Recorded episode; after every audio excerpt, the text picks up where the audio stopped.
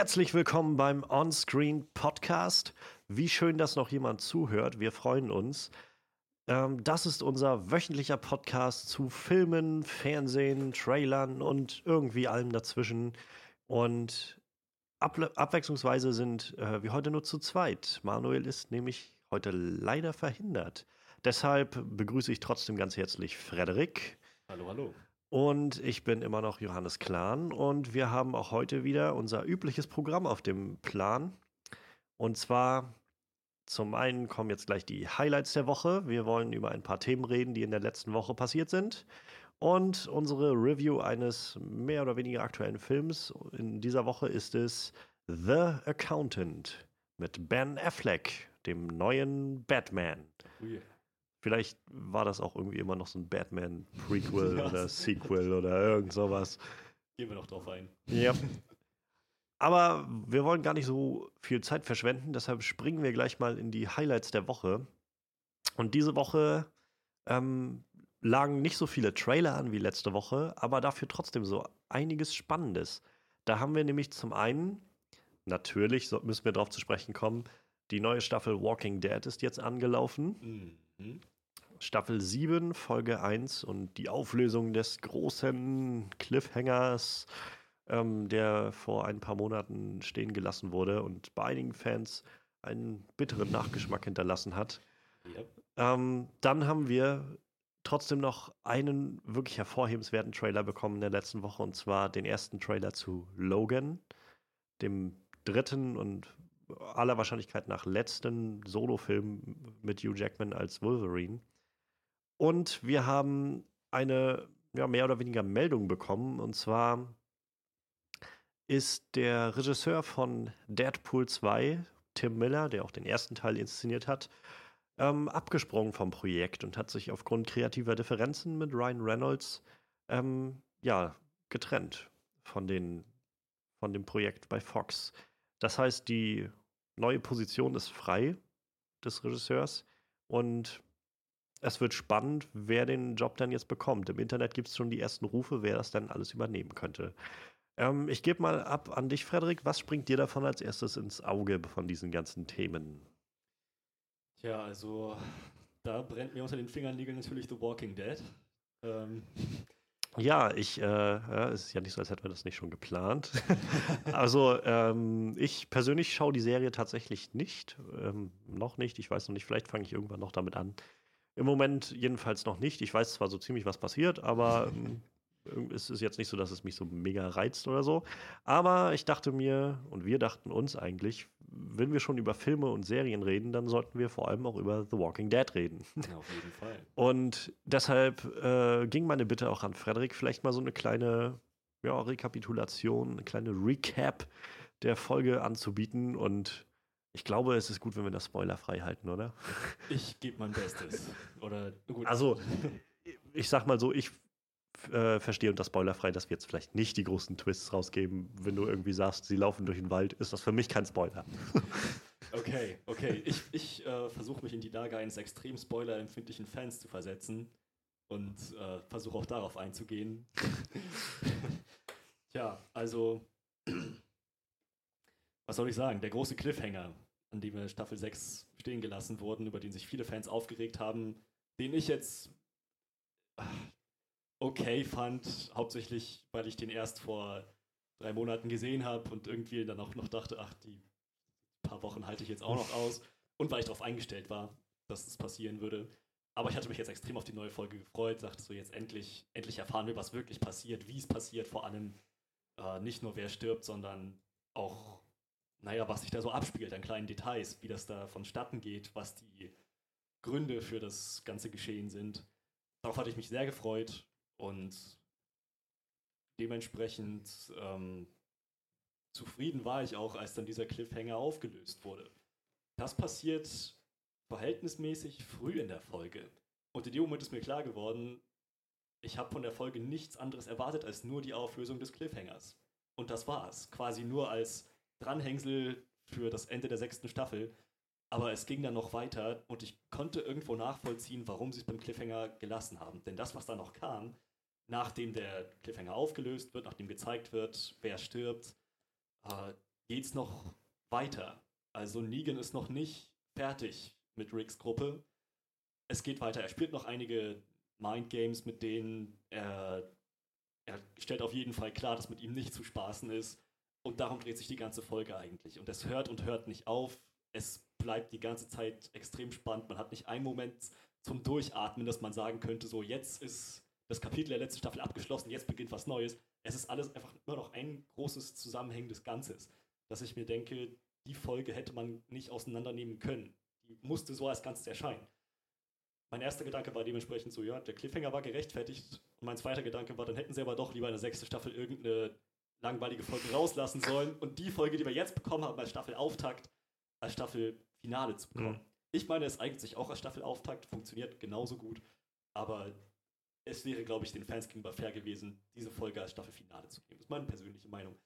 Nichtsdestotrotz, wie ich schon sagte, es eignet sich auch als Staffelauftakt und es ist ein guter Staffelauftakt. Ich bin sehr gespannt, was als nächstes kommt. Es ist eine extrem gute Folge, nichts für schwache Nerven, wie zu erwarten war. Es geht ganz schön zur Sache, sehr intensiv. Äh, ich hatte die ganze Zeit wahnsinnig rasenden Puls. Und naja, es nimmt einen sehr mit. Also, ich werde jetzt gar nicht weiter darauf eingehen, was genau passiert. Das verstehe ich unter spoilerfrei. es ist nur alles sehr, sehr, sehr aufregend. Ein, ein Punkt, den ich, äh, glaube ich, ansprechen muss, als jemand, der von einer ähm, Supernatural-Bildung herkommt, sag ich mal, ist ähm, Jeffrey Dean Morgan in der Serie. Oder auch anderen bekannt als der Comedian aus Watch, äh, Watchmen. Ja. Nicht Watch Dogs, Watchmen. ja, er macht seinen Job unglaublich gut.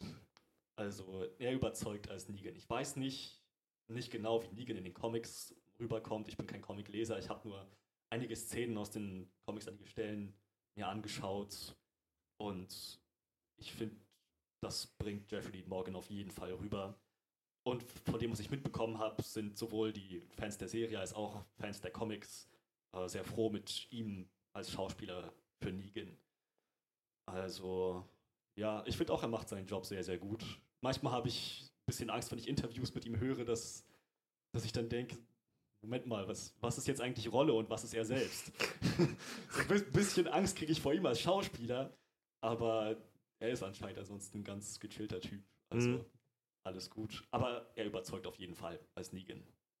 Und er hat auch eine ziemlich ziemlich gute Chemie, wenn man das so nennen kann, mit Andrew Lincoln. Also so dieses Verhältnis zwischen Rick und Negan, wie es jetzt wahrscheinlich erstmal dargestellt wird und wie es sich entwickelt, entwickeln wird, was jetzt erstmal die Basis ist. Ich habe das Gefühl, dass die das beide sehr gut verstanden haben, sehr gut rüberbringen. Mhm. Meinst du denn, also generell, wenn du so die letzten Staffeln zurückschaust, ähm, was war da so dein Favorite-Antagonist? Viele sagen ja immer, dass der Governor so ziemlich krasser ja, Typ war. Ja, er war. Ja. Er war ein ziemlich, ziemlich vielschichtiger Antagonist, aber mein Lieblingsantagonist mit dem befriedigendsten Tod war Shane Walsh in der ersten Staffel. Für mich, also ich meine, er, er war der Antagonist, er war der Böse, er war der Typ, der seinem besten Freund die Familie wegnehmen wollte, ihn am Ende sogar noch töten wollte er ist bisher, glaube ich, so der Typ, den ich am meisten hasse. Aber jetzt ist die ist Platz 1 auf jeden Fall. Negan, der Governor kriegt einen engen Platz 3. Das heißt, ähm, im Prinzip hat Jeffrey Dean Morgan es geschafft, dir in, naja, einer halben Folge, wenn wir mal das bis, also wenn wir jetzt mal letzte Folge und vielleicht das Staffelfinale noch dazu nehmen. Ja. Ähm, in diesen, naja, dieser einen, maximal einen Folge hat er es jetzt im Prinzip schon geschafft, sich auf dein Treppchen der besten Antagonisten der Serie hinauf zu, ja. zu prügeln. Genau. Diese maximal 90 Minuten haben völlig, nee, 70 Minuten dürften es ungefähr sein, haben völlig ausgereicht, um eine ganze Staffel Shane zu ersetzen. naja, ich meine, ich bin gespannt, wie das so aufgenommen wird in den nächsten Monaten und auch irgendwie in den nächsten Jahren, weil Jeffrey Dean Morgan ja, glaube ich, auch einen Vertrag über drei Staffeln oder so hat. Das ergibt auch Sinn. Ähm, Negan ist in den Comics auch immer noch am Leben. Ja. Ich glaube nicht, dass sie den jetzt einfach innerhalb von einer Staffel entsorgen werden. Der wird noch eine Rolle spielen. Wäre halt schade, wenn man sich wirklich so einen großen Antagonisten, so einen guten Antagonisten auch schafft, der ja ganz offensichtlich auch sehr, sehr charismatisch ist, so. Ja. Ähm, den dann so bald über Bord zu werfen. ja irgendwie schade.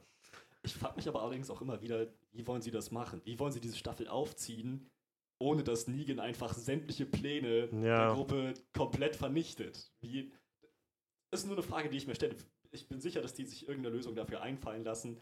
Ich bin auf jeden Fall gespannt. Das ist was ganz anderes als noch Staffel 2, wo sie auf der friedlichen Farm waren und Zeit hatten, rumzuphilosophieren, ob die Zombies denn nun wirklich tot sind oder nicht. Jetzt geht es wirklich darum, um, ums nackte Überleben Ja. und irgendwie zu existieren, mit diesem, diesem Feind klarzukommen. Jetzt glaube ich, ich, ich hoffe immer noch, dass die Showrunner so aus der Kritik der letzten Jahre, es gab ja natürlich Kritik, auch was mitgenommen haben und entsprechend jetzt von Staffel zu Staffel sich immer weiter verbessern. Hm. Ja, hoffentlich. Also ähm, bisher, ich habe die Website gerade auf, bei Rotten Tomatoes hat die äh, Folge der Staffelauftakt äh, 72 Prozent, 33 gute Bewertungen, 13 äh, Nicht-Empfehlungen und insgesamt eine Durchschnittswertung von 7, ein 7,1 von 10. Oh, das war mir gar nicht bewusst. Also, ich, ich meine, ich kann, ich habe mir die Kritiken, ich habe keine Kritiken durchgelesen, ich weiß nicht, was die Leute daran genau bemängeln. Vielleicht, dass es ein bisschen zu brutal war. Ich glaube, also ich habe ich hab bloß ein, zwei gelesen ähm, bei Collider, die eine Review.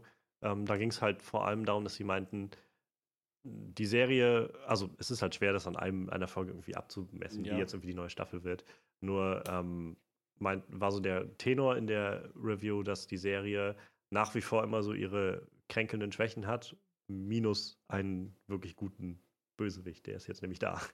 So, ähm, wir haben, also von wegen, wir haben ein gutes emotionales Erlebnis gehabt in dieser Folge, Hm? ähm, was uns ja mitgenommen hat. Rundherum davon ist halt alles ein bisschen sehr krude passiert so.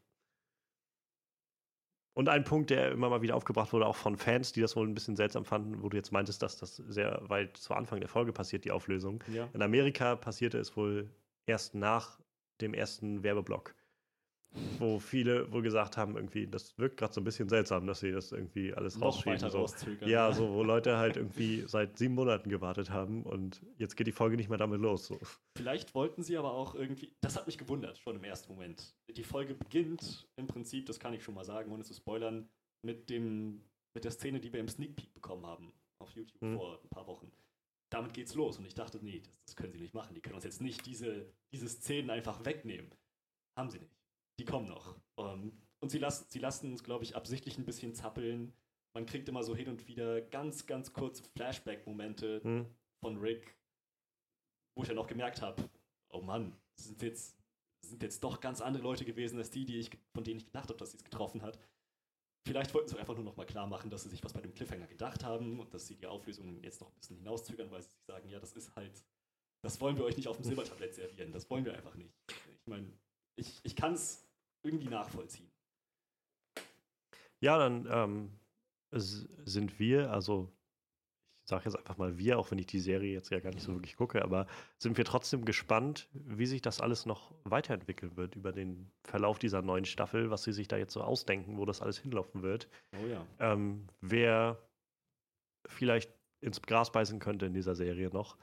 Ähm, es bleibt auf jeden Fall sehr spannend. Mhm. Mal schauen, äh, was nächste Woche bei rauskommt, wenn wir uns über die nächste, über die zweite Folge unterhalten. Ähm, ein Highlight der Woche für mich, wenn ich jetzt mal äh, rüberschwenke, ist definitiv der Logan-Trailer gewesen. Ja. Ich, also ich habe irgendwie nicht damit gerechnet, dass dieser Trailer so bald irgendwie kommt. Also ich habe das überhaupt nicht auf dem Schirm gehabt. Dann gab es dieses Teaser-Poster ähm, vor zwei, drei Wochen, glaube ich, mit, der, mit dem Mädchen, was so seine Hand gehalten hat, wo die Ja. Krallen rausgeguckt sind. Und dann gab es halt letzte Woche auf einmal so einen kleinen Sneak Peek. Also einfach nur so ein, so ein kleinen, kleiner Moment, so ein Schwarz-Weiß, wo man, glaube ich, bloß Logan auf so einem Feld, so die Sil- Silhouette von ihm auf so einem Feld stehen äh, hat sehen. Und dann irgendwie so ein bisschen, was er gesprochen hat. Es war nicht länger als irgendwie fünf oder acht Sekunden oder sowas. Und das war so von wegen, äh, auf Twitter hatte Hugh Jackman das geteilt und die Unterschrift dazu war einfach nur Tomorrow. Und dann war so, okay, morgen wird der neue Logan-Trailer droppen oder der erste Logan-Trailer, wo ich gedacht habe, wow, das habe ich irgendwie nicht erwartet, dass sowas passiert. Und dann habe ich halt so ein bisschen die Augen aufgehalten und eigentlich relativ häufig dann meine äh, YouTube-Startseite immer nochmal neu geladen, um zu gucken, ob das Ding jetzt da ist. Und dann war der auch da und ich hands down, das ist der beste Trailer, den ich dieses Jahr gesehen habe. Ja. Ich, ich kann nicht sagen, wann ich. Also ich meine, Trailer sollten für gewöhnlich sowieso ja so sein, dass sie einen, für einen Film animieren, einen anregen, den Film zu gucken, einem nicht zu viel verraten äh, von dem Film. Und nicht nur, dass dieser Film, also dieser Trailer das alles gemacht hat, ich, für mich ist dieser ganze Trailer ist für mich wie so ein kleines Kunstwerk von einer Minute 48. Ich kann, keine Ahnung, ich habe den jetzt schon sieben, acht Mal oder so geguckt, einfach weil ich, das könnte ein Musikvideo sein für, für den Song Heard von Johnny Cash, weil es, es passt so unfassbar gut. Ich, hab, ich kann mich jetzt nicht dran erinnern, weil ich das letzte Mal einen Trailer gesehen habe, bei dem Musik und das Bild und alles, was dazugehört hat, so eins zu eins irgendwie gepasst hat. Das war einfach, also dieser Trailer ist für mich einfach perfekt. Ich kann das irgendwie nicht anders sagen. Dieser Trailer hat mich, hat mir sowas auch sowas anderes gegeben. Also ich, ich wusste auch, wir wussten ja irgendwie alle, dass der neue Wolverine-Film äh, R-rated wird und dass das alles ein bisschen nochmal anders aufgezogen werden soll und so. Ich habe damit gerechnet, dass was anders wird. Ich habe nicht damit gerechnet, dass sowas kommt. Es ist schon ziemlich weit entfernt von dem, was wir so Ja. gesehen haben aus dem X-Men-Universum überhaupt. Ja. Ich meine, das ist. Das fand ich auch ziemlich gut an dem Trailer an sich, dass man gesehen hat, was für eine Richtung die jetzt eingeschlagen haben. Der Ton ist halt so unfassbar anders. Ja. So. Ja. Es ist so, also das fühlt sich halt an wie so ein Independent-Film, finde ich. So das Ganze. Es hat so das Feeling von, was sie auch selbst sagen, es geht einfach viel mehr darum, ähm, so, eine, so eine Art Charakterstudie daraus zu machen. Es geht mehr darum, irgendwie, was passiert mit den Menschen? Was, was passiert mit Logan, der irgendwie ewig lebt und sieht, wie alle seine Freunde sterben? Ja. Der dann irgendwann an dem Punkt ist, dass, dass äh, Professor Xavier auch nun schon sehr lediert aussieht da und und dann auf einmal steht er vor der Tür und sagt, ja, guck mal, hier ist ein Mädchen, das ist im Prinzip deine Tochter. Also mehr oder weniger dein Klon, aber es ist im Prinzip du. Und irgendwie dann so eine Vater-Tochter-Beziehung da reinzubringen, die so unglaublich emotional aussieht in diesem ganzen Trailer. Ich, ich kann das halt kaum noch erwarten. Also dieser Trailer hat es halt echt geschafft, den Film, von dem ich so gedacht habe, oh, das wird schön, nächstes Jahr nochmal einen Wolverine-Trailer zu sehen, äh, Wolverine-Film zu sehen, das hat das angehoben auf ein Level, wo ich jetzt denke, ich, ich kann kaum noch warten, bis Anfang März da ist, damit ich diesen Film sehen kann. Ja, ich glaube, das könnte echt die beste Comicbuchverfilmung sein, die wir seit langem Seit gesehen Jahren, haben. ja. Das ist vor allem eine Sache, die, die ich ziemlich gut finde, abgesehen davon, dass sie natürlich das obligatorische R-Rating gemacht haben nach dem großen Erfolg von Deadpool. Aber sie machen was draus anscheinend. Ja. Sie nutzen das richtig aus. In dem richtigen Maße halt in dem Film, Ja. so wie es jetzt aus dem Trailer wirkt. Der Tr- Film könnte natürlich auch totaler Bullshit sein, keine Ahnung. Aber der Trailer es gibt uns Hoffnung. Viel, viel Hoffnung. Sehr viel Hoffnung. Ja. Ich hoffe nämlich immer noch, dass es, dass irgendwann mal ein Superheldenfilm rauskommt. Vielleicht ist es ja jetzt genau der, der eben nicht für Familien geeignet ist. Einer, in dem der Held einfach durch echt durch die Hölle durchgehen Ja. muss. Sowas. Und ja, wo auch Blut fließt, wo eine Menge Opfer gebracht werden müssen. Im Prinzip sowas ungefähr vom Tonus, wie ich äh, ich bei Daredevil schon so beeindruckt war, was ich, was ich sehr gemocht habe.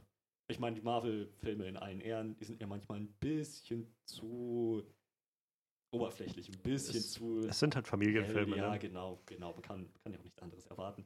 Umso mehr freue ich mich jetzt darauf, mal vielleicht was ganz anderes zu sehen, Ja. Superhelden-Genre. Wird der letzte, der letzte richtig düstere Superheldenfilm Dark Knight, Dark Knight Rises vielleicht. Ne? Also düster war Batman wie Superman auch. Der war aber nicht ernst zu nehmen, der war einfach nur bescheuert. Aber ja, ich, also ich kann schon nachvollziehen, was du meinst. Ich meine, ich, ich, ich denke halt immer so, ich, bei so einem Marvel-Film, wenn ich jetzt halt Disney Marvel denke, ich weiß, worauf ich mich einlasse. Ich weiß halt auch, was ich bekomme. Und ich erwarte jetzt auch, wir gehen nächste Woche in Doctor Strange und ich erwarte da auch nicht viel anderes. Also ich Ja. werde damit, ich rechne damit, dass das halt ein bisschen freakiger wird als alles, was ich bisher gesehen habe, aber es werden wahrscheinlich, wird trotzdem sehr witzig werden an vielen Stellen, so wie Genau. Marvel das eigentlich immer macht.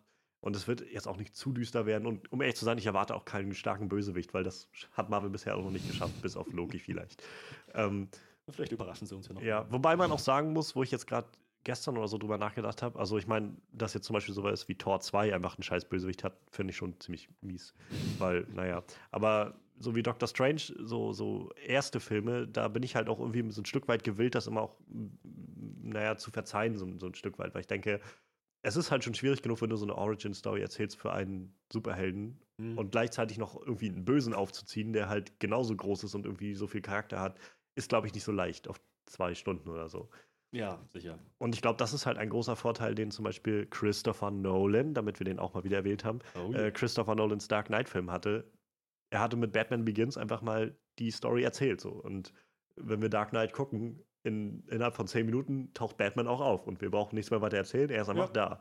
Wir haben halt auch einfach echt Zeit, uns mit, mit dem Joker zu befassen so und, und da mitzukriegen, wie krank der eigentlich ist und wie, wie crazy und ich glaube, das, das hilft halt dem Ganzen. Und es war sogar noch Platz dazu, um noch Two-Face mit, auch noch mit einzubauen. ja, ja, richtig. Ich glaube, das ist halt, also das macht es etwas leichter, wenn man nicht noch den Helden auch noch mit einführen muss in den Film. Sicher.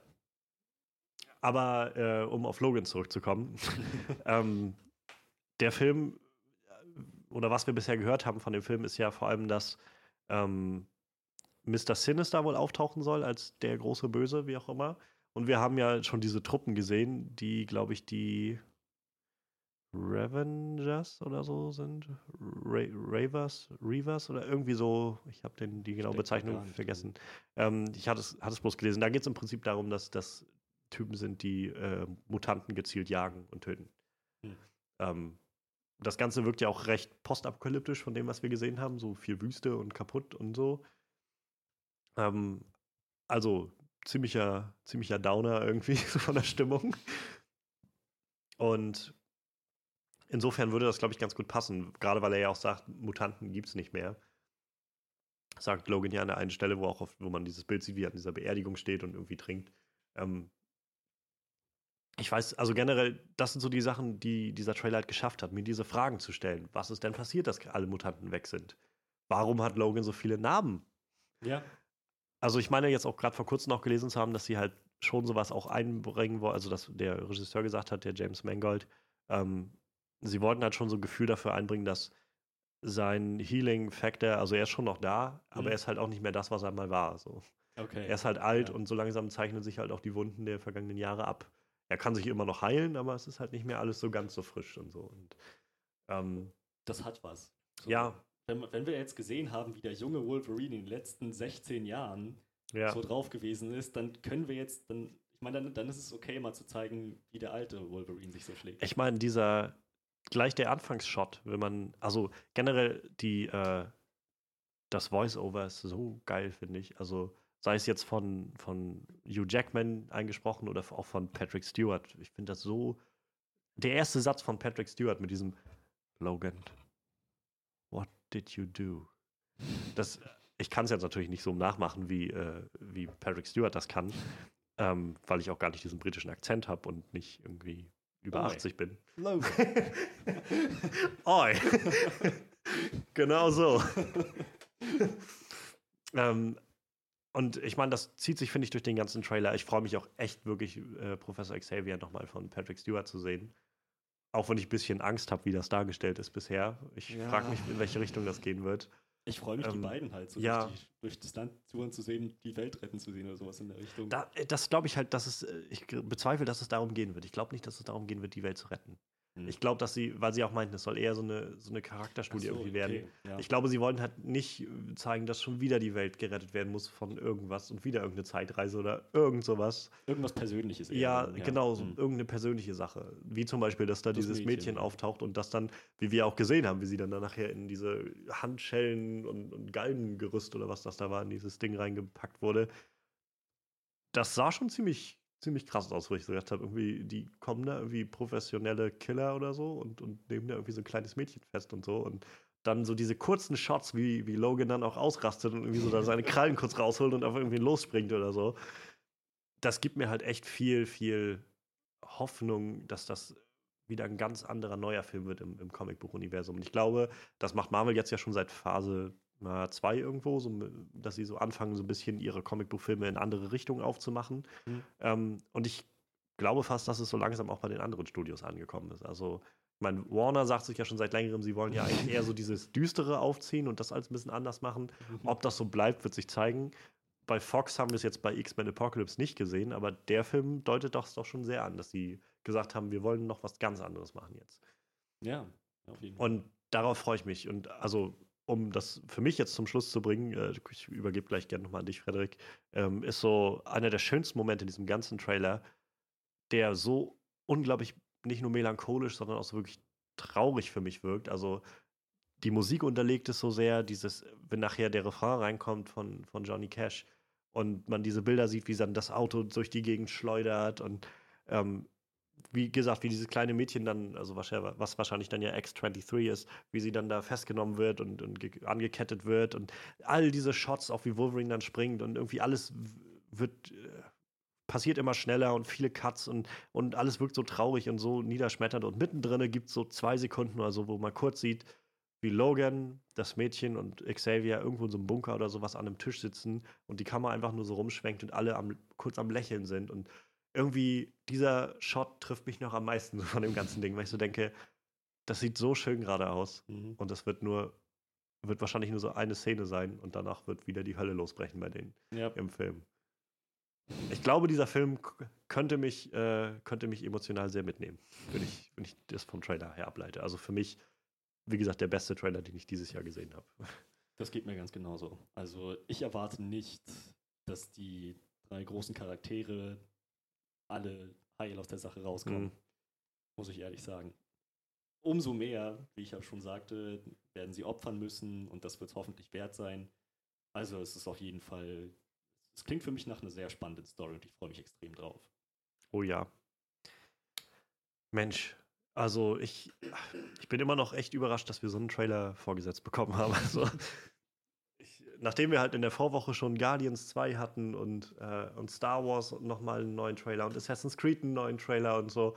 Und dann kommt das Ding und haut irgendwie alles vom Hocker. Also Gute hätte ich. Woche. Ja, das war eine gute Woche. Wir haben auch einen Red Dead Redemption 2 Trailer bekommen. Hm. Ähm, ja, und dann lass uns noch kurz zu unserem dritten Thema kommen. Und zwar ähm, Tim Miller verlässt Deadpool 2. Der, wo wir gerade bei R-Rating und Fox waren. Und Deadpool ähm, auch so ein bisschen. Ja, Deadpool ist ja nur dieses Jahr eingeschlagen, auch wie so eine Bombe. Ja. Weil das auch wieder so was völlig anderes war, was man bisher noch nicht gesehen hat und wo Fox, glaube ich, auch viel, nicht so viel aufs Spiel gesetzt hat an Geld, weil das Ding, sie haben, glaube ich, 50 Millionen dafür ausgegeben als Budget. Aber sie haben insofern viel riskiert, weil sie das ja ewig lange nicht machen wollten, das Projekt. Und immer nur, weil die Leute gesagt haben, wir wollen einen Deadpool-Film, haben sie dann irgendwann gesagt, ja, Gott, dann kann, kann Ryan Reynolds sich darum kümmern und er kriegt ein bisschen Geld und dann wird das schon irgendwie. Und wie gesagt, 50 Millionen Budget und der Film hat irgendwie was über 940 Millionen Dollar ja, weltweit klar. eingespielt oder sowas als R-Rated-Film, wo sowieso nur Leute über naja, 18 irgendwie mhm. oder 17 in Amerika reingehen können. Das ist eine enorme Leistung. Und natürlich war es kein Wunder, dass sofort das Sequel irgendwie klar gemacht wurde. Und ich denke mal, dass damit auch die näheren Planungen für einen Gambit-Film erstmal gestorben sind. Yep. ähm, ja, es ist halt die, die Frage, wie der neue Film gemacht wird. Es wurde schon gesagt, dass Cable dabei sein wird. Es wurde gesagt, dass sie gerade Domino casten, eine junge Mutantin, ähm, und klar war aber eigentlich von Anfang an, dass Tim Miller, der Regisseur des ersten Films, wieder mit an Bord ist. Und der, er hat ja auch irgendwie dem Film, glaube ich, einen sehr, sehr guten und eigenen Ton gegeben, der halt Deadpool genau zu dem gemacht hat, was er, der Film nämlich war. Ja. Dieser, dieses verrückte Ding zwischen Gewalt und, und ja, irgendwie. Eine Menge Humor. So. Ja. viel auch unter der Gürtellinie und so. Und man muss natürlich auch sagen, dass Ryan Reynolds da auch echt viel die Finger mit dem Spiel hat und er hat das viel damit gelenkt. Und genau das war wohl jetzt das Ding. Ähm, nämlich vor ein paar Tagen kam die Meldung, dass es wohl Streit gab am Set zwischen, ähm, zwischen Tim Miller und Ryan Reynolds bezüglich irgendwie kreativer Differenzen und Tim Miller ab einem gewissen Punkt einfach gesagt hat, das Projekt ist irgendwie nicht mehr nicht mehr so, dass ich glaube, dass ich was dazu beitragen kann, wie ich das machen möchte.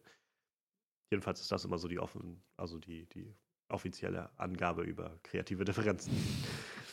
Wie dreckig oder nicht dreckig das jetzt abläuft, weiß man nicht. Vielleicht, wie gesagt, vielleicht haben sie sich auch einfach irgendwann die Hand geschüttelt und gesagt, pass auf, Ryan, ich weiß, du willst einen geilen Film machen, aber ich glaube, in die Richtung, die du willst, das, das kriege ich einfach nicht hin. Da brauchst du wen anders.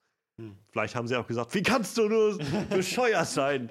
Ich will Cable irgendwie, ich will dafür, ähm, keine Ahnung, Taylor Lautner casten oder so. oh Gott, für Cable. Ähm, ja, auf jeden Fall ist er jetzt weg Und das wirft natürlich eine große Frage auf. Also, nachdem in den letzten Wochen so viele gute Nachrichten kamen vom Set und von wegen, wir arbeiten so hart und casten gerade Leute und so. Ja, und jetzt irgendwie den Regisseur zu verlieren, ist ein ziemlicher Schritt zurück. Ich frage mich jetzt auch immer wieder, wer war das eigentlich jetzt hauptsächlich, der im ersten Deadpool-Film diesen Charakter so gut eingefangen hat? War das hauptsächlich Ryan Reynolds oder war das Tim Miller? Weil je nachdem, wer es gewesen ist, habe ich jetzt entweder Hoffnung oder nicht. Wenn es nämlich hauptsächlich Tim Millers Arbeit war im ersten Film, dass er so gut geworden ist und jetzt quasi in Anführungsstrichen nur noch Ryan Mhm. Reynolds da ist, ein ganz anderer Regisseur dann dazukommt und sagt, ja, Ryan, wir machen das alles genauso, wie du willst. Ich weiß nicht, ob das dann immer noch genauso gut wird. Mhm, echt, Das Ding ist halt, ich Regisseur sein, glaube ich, verlangt noch ein ganz anderes Set an Skills, als das einfach nur von so einem Produzent, der so ein paar Ideen hat, so wie Ryan Reynolds das jetzt ist. Mhm. Ich glaube, Ryan Reynolds hat sich sehr viele Gedanken darum gemacht, wie er halt seinen Charakter ausprägen will und was so den Ton, glaube ich, angeht von dem ganzen Ding. Aber zum Regisseur sein gehört halt noch so viel mehr. Du musst ja irgendwie alles entscheiden, von Anfang bis Ende, irgendwie von der von den Credits, sag ich mal, wie es losgehen soll, bis halt zum Abspannen und du musst dazwischen alles entscheiden von den Effekten, vom Sound, von der Musik, von, von den Schauspielern sowieso. Du musst auch immer irgendwie die richtigen Anweisungen geben, wer was schauspielern soll. Ich glaube halt, wenn das so sehr Ryan Reynolds gewesen wäre, beziehungsweise wenn Ryan Reynolds das da auch so den Daumen drauf haben würde, dann hätte er vielleicht gesagt, ich will dann irgendwie Regie führen Ja. vielleicht sagt Ryan Reynolds auch, ich traue mir das noch nicht zu, Regie zu führen. Ich glaube, er hat auch noch nichts Regie, äh, kein Regiedebüt gehabt. Ähm, deshalb glaube ich schon, dass Tim Miller eine recht große Komponente in dem ganzen Ding war. Ich, wie gesagt, Ryan Reynolds sollte man jetzt auch nicht außen vor lassen, weil der auch echt eine treibende Kraft hinter dem Ganzen war und so viel gemacht hat. Aber am Ende kommt es, glaube ich, immer auf den Regisseur runter. Gerade bei dem Film, wo Fox, glaube ich, echt gesagt hat, ja, hier habt ihr Geld, macht, was ihr wollt. So. ihr kriegt bloß nicht so viel Geld. So. Ah, Ich weiß es nicht. Also ich meine, ich, ähm, es gibt auch einen Haufen anderer talentierter ähm, Regisseure. Ich kann mir schon vorstellen, dass sie noch einen guten Ersatz finden. Und der Film ist ja jetzt auch noch nicht mitten in der Produktion. Also nicht so, dass sie schon angefangen haben zu drehen und so. Dann wäre es halt echt schwierig, dann noch jemanden zu finden und das Ganze irgendwie sauber hin über die Bühne zu kriegen. Wenn der Ton sich jetzt ein bisschen verändert für den nächsten Film, ist das ja vielleicht auch nicht zwingend schlecht. Wenn sie den Humor trotzdem so irgendwie wieder hinbekommen und so diese, das, was man halt von Deadpool erwartet, irgendwie Gewalt und Humor. ja, ja. Ich glaube, dann funktioniert das schon. Wenn sie den, den Ton halt ein bisschen verändern und ich, allein dadurch glaube ich, dass sie wieder jetzt dieses Mal ein etwas größeres Budget haben werden. Ähm, ich glaube, allein deshalb wird sich der Ton schon so ein bisschen ändern. Ähm, wir werden es wir werden's sehen. Also momentan kursiert halt, nachdem die Meldung kam, dass, ähm, dass Deadpool halt seinen Regisseur verloren hat, eine ähm, Petition im Netz, die dazu auffordert, dass Quentin Tarantino doch bitte die Regie übernehmen soll, äh, die, die Regie übernehmen soll. Und ja, ähm, mal kurz irgendwie, also generell, was sind so deine Meinungen zu dem ganzen, Frederik? Also Regisseur weg und Quentin Tarantino vielleicht? Wie gesagt, Regisseur weg, mache ich mir ein bisschen Sorgen, dass es jetzt vielleicht nicht an. Ich meine, jetzt ist so ein krasser Hype entstanden nach dem ersten Film. Ja. Und jetzt habe ich ein bisschen Angst, ob diese Erwartungen wirklich erfüllt werden können mit einem ganz neuen Regisseur. Vielleicht werden sie es, ich kann es nicht ausschließen. Die Idee mit Quentin Tarantino fand ich im ersten Moment ein bisschen logisch, wenn man bedenkt, dass er Kill Bill gemacht hat und irgendwie so eine Ader für Gewalt und Humor hat. Andererseits hat er gesagt, er will insgesamt nur zehn Filme machen. Bei welchem ist er jetzt? Acht war der Acht. letzte. Ich glaube nicht, dass er diesen einen Schuss für Deadpool vergeuden möchte. Ja, also mein Problem zum Beispiel mit Quentin Tarantino, also ich persönlich finde, es ist eine ziemlich schlechte Idee. So insgesamt. Also mein erster Gedanke war auch so kurz, ja, eigentlich Gewalt und, funktionieren, und lustig so. Aber wenn ich halt ein bisschen näher drüber nachdenke, bin ich halt sehr schnell dabei, dass ich denke, Quentin Tarantino, zum einen hat er gesagt, er hält nicht viel von diesen Superheldenfilmen. zum anderen, ähm, wenn Quentin Tarantino einen Film macht, dann will er auch eigentlich seinen Film machen und nicht einfach den Film für ein Studio oder den Film, den Ryan Reynolds da angeschleppt hat oder so von den Regisseuren, sondern er schreibt Ja. seine Filme eigentlich selber. Und beim besten Willen, also ich meine, klar fand ich jetzt Deadpool sehr witzig, aber die Dialoge waren in keinster Weise so, wie Tarantino-Dialoge so geschrieben sind. Und das ist halt ja gerade die Stärke an Tarantinos Filmen, so diese, diese irgendwie sehr, sehr cleveren Dialoge zwischen all diesem brutalen Geballer und so und dem Blutvergießen. Trotzdem dann so, so diesen, ich weiß nicht, diese Leichtigkeit im, in diesen Dialogen vor allem herauszubringen. ich kann mir echt nicht vorstellen, wie das passen soll. In einem Deadpool-Film. Also. Ich habe auch Schwierigkeiten, mir das vorzustellen. Dazu muss ich aber sagen, ich habe noch nicht so viele Filme von Tarantino gesehen. Also. Ich habe jetzt auch nicht alle gesehen, aber die, die ich gesehen habe, und auch das, was ich an Szenen aus anderen Filmen kenne, die ich noch nicht ganz gesehen habe, nichts davon sagt mir so. Also, wenn ich so denke an Django Unchained, fand ich super den Film. Ja. Aber das ist was ganz anderes vom Ton als das, was ich von Deadpool erwarte. Deshalb, äh, das ist so mein Problem eigentlich gerade. Ich kann mir nicht vorstellen, wie Quentin Tarantino das umsetzt. Dazu kommt halt, Ryan Reynolds ist halt immer noch eine sehr treibende Kraft, auch hinter Deadpool 2. Ich bezweifle, dass Quentin Tarantino sich da gerne reinreden lässt, wenn er einen Film macht, von irgendwie dem Hauptdarsteller, der dann kommt und sagt, ja, na, aber wollen wir das nicht ein bisschen anders machen? Soll das nicht ein bisschen, bisschen besser so oder so? Das kann ich mir beim besten Willen nicht vorstellen. Ich glaube, da ist Quentin Tarantino auch jemand, der sagt, ich bin hier der Regisseur, ich mache mir Gedanken darum und so wie ich das mir denke, dann so soll es auch sein. Sicher, das kann ich mir auch vorstellen. Dem hätte ich nichts weiter hinzuzufügen. Also Ideen gibt es halt sonst noch viele. Was ich ganz nett fand, äh, war entweder vielleicht ähm, Edgar Wright, der Regisseur von ähm, Scott Pilgrim gegen den Rest der Welt, ähm, Hot Fuzz, Shaun of the Dead, World's End, so diese, das ist ja so ein bisschen mehr auch britischer Humor so an einigen mhm. Stellen, aber er hat, glaube ich, auch ein gutes Händchen für so diese Gewaltsachen und also Shaun of the Dead ist, finde ich, so ein unfassbar gutes Beispiel für einen Film, der es schafft, in sich ein toller Zombie-Film zu sein, gleichzeitig Zombie-Filme zu persiflieren und dann noch irgendwie nicht in Klamauk abzudriften, sondern halt immer noch mal Szenen zu haben, die dich echt so richtig in die Magenkuhle treffen, weil es so unglaublich emotional ist, was da gerade passiert. Wie du es gerade beschreibst, äh, fühlt sich das echt ein bisschen an wie die Erfahrung, die ich bei Deadpool hatte. Ja. Deshalb, also es war so, und ich meine, ursprünglich war er ja mal für Ant-Man vorgesehen und ist dann ja kurz vorher vor den Dreharbeiten dann auch gegangen, wegen kreativer Differenzen mit Marvel. Und dann hat Peyton Reed übernommen, was auch sehr witzig war, weil dann auch die Fans völlig durchgedreht sind, von wegen, Edgar Wright ist weg, das, das Ding ist verloren, das Projekt ist voll im Arsch, gebt ihm seinen Film wieder und so. Und dann kam Ant-Man raus und der Großteil der Leute war sehr zufrieden mit dem Film. Ich glaube, da war halt auch tatsächlich der Punkt, weil ähm, Edgar Wright sehr, sehr lange an Ant-Man schon gearbeitet hatte, über Jahre hinweg. Ähm, so seit 2009 oder sowas, also so kurz nachdem das Marvel-Universum begonnen hatte. Und ich glaube, der Punkt war einfach nur, als der Film dann Dreh, also mit den Dreharbeiten beginnen sollte, ich glaube 2014 oder so, war das Marvel-Universum einfach schon an einem ganz anderen Punkt, als man das noch 2008 gedacht hatte, so von dem, von der Weite und von dem, von der Art und Weise, wie es so da ist. Und ich glaube, vieles hatte dann nicht mehr so gut reingepasst in die Art und Weise, wie er den Film gemacht hätte. Weshalb Marvel dann irgendwann den Stecker gezogen hat oder sie sich dann geeinigt haben mit einem, naja, du machst eine gute Arbeit, aber es passt gerade einfach nicht so wirklich. Was schade ist, aber naja. Das wäre eine Chance für ihn, jedenfalls wieder einen äh, Film in dieser Richtung zu machen. Oder ein anderer Regisseur, der sogar schon im Fox-Universum war, nämlich äh, Matthew Vaughn, der X-Men First Class gemacht hat und halt auch Filme, die ich unglaublich witzig und brutal finde. Kick-Ass und Kingsman. Das sind mhm. Filme, wo ich denke, so unfassbar witzig und auch so übertrieben brutal, könnte auch gut passen. Tja, wir werden sehen. Wir äh, halten euch auf jeden Fall auf dem Laufenden, was damit wird. Und ähm, mal schauen, wann wir irgendwie Meldung geben können, in wie vielen Wochen. An diesem Punkt machen wir, glaube ich, mal einen, einen gedanklichen Cut und gehen weiter zu unserer Review, die diese Woche ansteht. Wie gesagt, der neue Film mit Ben Affleck, Anna Kendrick, ähm, John Bernthal.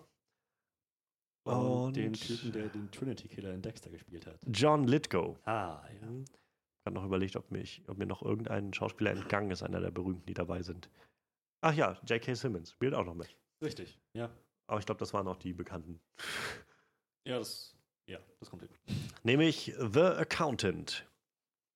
Ähm, in dem wir ja Ben Affleck als jemanden, als ein, eine Person mit Asperger erleben, der sehr, sehr abgeschottet in seinem ja, autistischen Dasein lebt. Er hat eine, äh, eine, äh, was, was ist das? Ähm, Buchhalter ist das, ne? Ja, Buchhalter ist ein, Er hat eine äh, Buchhalter Gesellschaft oder so, so, so ein Ja. Laden irgendwie. Ich weiß nicht, wie man das nennt bei Buchhaltern. Eine Kanzlei, irgendwie sowas in die Richtung. Ja, ja, nennen wir es mal Kanzlei, der Einfachheit halber. Und er hat außerdem ein, äh, eine Garage mit einem äh, Anhänger drinne, so einem kleinen Wohnmobilanhänger. Die, und dieser ist voll mit Waffen.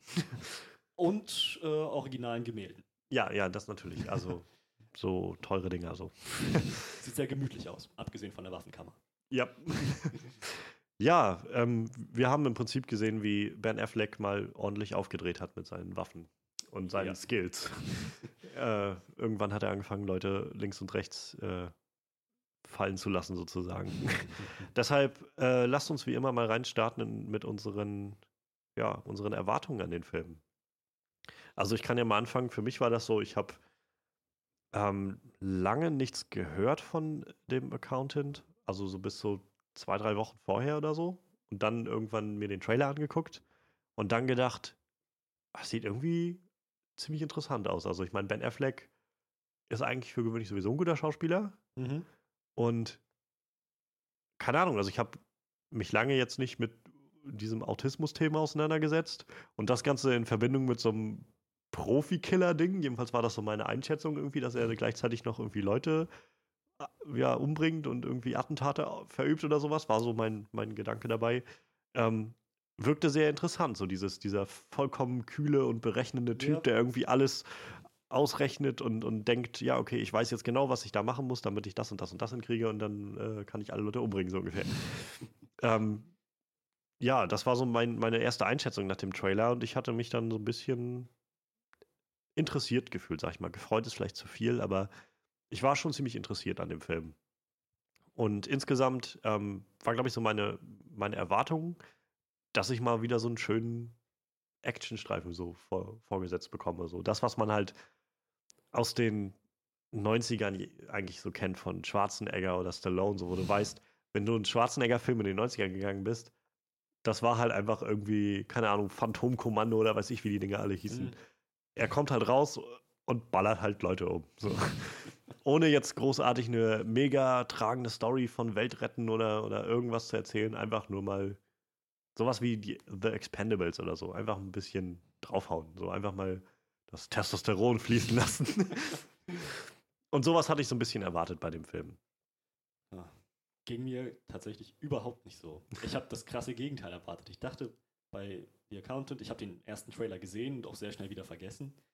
Ich habe irgendwie erwartet, dass es tatsächlich um einen Buchhalter geht, der wirklich nur Buchhaltung macht und irgendwie in so eine Geschichte, so eine Ver Verwicklung, Verschwörung Ah, okay. reinstolpert, die er gar nicht vorgesehen hat, für die er auch gar nicht bereit ist, aber sich dann da irgendwie durchkämpfen muss.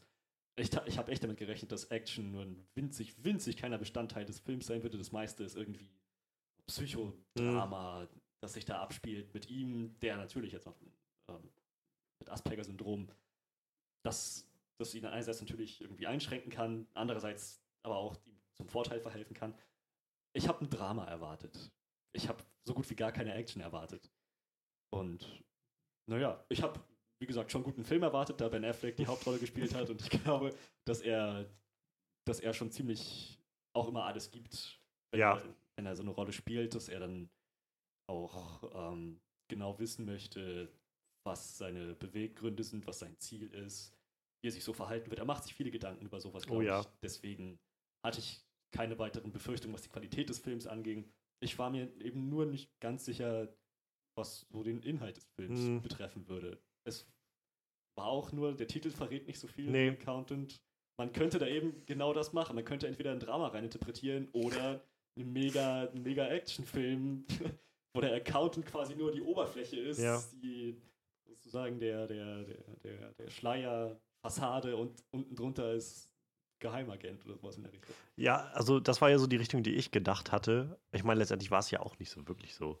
Ich hatte halt, meine Vorstellung war halt wirklich, dass er irgendwie Buchhalter ist, so, so von wegen tagsüber Buchhalter und nachts, ist er halt Nachts. irgendwie so ein Profikiller, der dann loszieht und irgendwie Leute umbringt. Und durch seine, durch seine autistischen Skills, ich hatte halt jetzt auch noch nicht so die krass konkrete Vorstellung, wie sich das dann eigentlich auslegt. Ja, so. Und ja. das war so ein, wo ich gedacht habe, na gut, dann ist er jetzt wahrscheinlich einfach so voll intelligent und so und, und kann dann irgendwie halt alles voll berechnen und so. Der, ich meine, der Film ist ja doch noch in eine ziemlich andere Richtung gegangen eigentlich. Ja, ja, schon. Ähm, aber das war so mein, meine Erwartung eigentlich an das Ganze. Ja. Ja, dann lass uns doch äh, gleich mal reingehen, was uns gut gefallen hat an dem Film. Ähm, ja, ich übergebe gleich mal an dich. Okay, tja, also wo ich gerade schon dabei war, ich fand die Charakterdarstellung überwiegend sehr gut in dem Film. Also vor allem Ben Afflecks Charakter, wie hieß er nochmal? Chris Christian Hm. Wolf. Christian Wolf, ja. Genau. Hat, man merkt einfach, dass er da sehr, sehr viel Liebe reingesteckt hat, dass auch der Regisseur sich anscheinend Gedanken gemacht hat, wie äußert sich jetzt eigentlich genau Autismus? Kann das ausgelegt werden? Wie würden sich autistische Menschen, wie würde sich jemand mit Asperger, ebenso jemand wie Christian Wolf in bestimmten Situationen verhalten? Das geht eben von seinem Alltag, von ganz merkwürdigen Ritualen, die er hat, laute Musik hören und dabei auf sein Bein einprügeln mit einem Holzstock. und äh, wiederum dann anderen Dingen einfach auf dem Bett liegen und Ja. äh, an die Decke starren auf ein Originalgemälde von, ich habe vergessen, wie der Maler hieß. Ah, Ich kannte ihn vorm Film nicht und habe ihn auch danach nicht mehr behalten. ich habe Also. mir, hab, hab mir auch nicht gemerkt.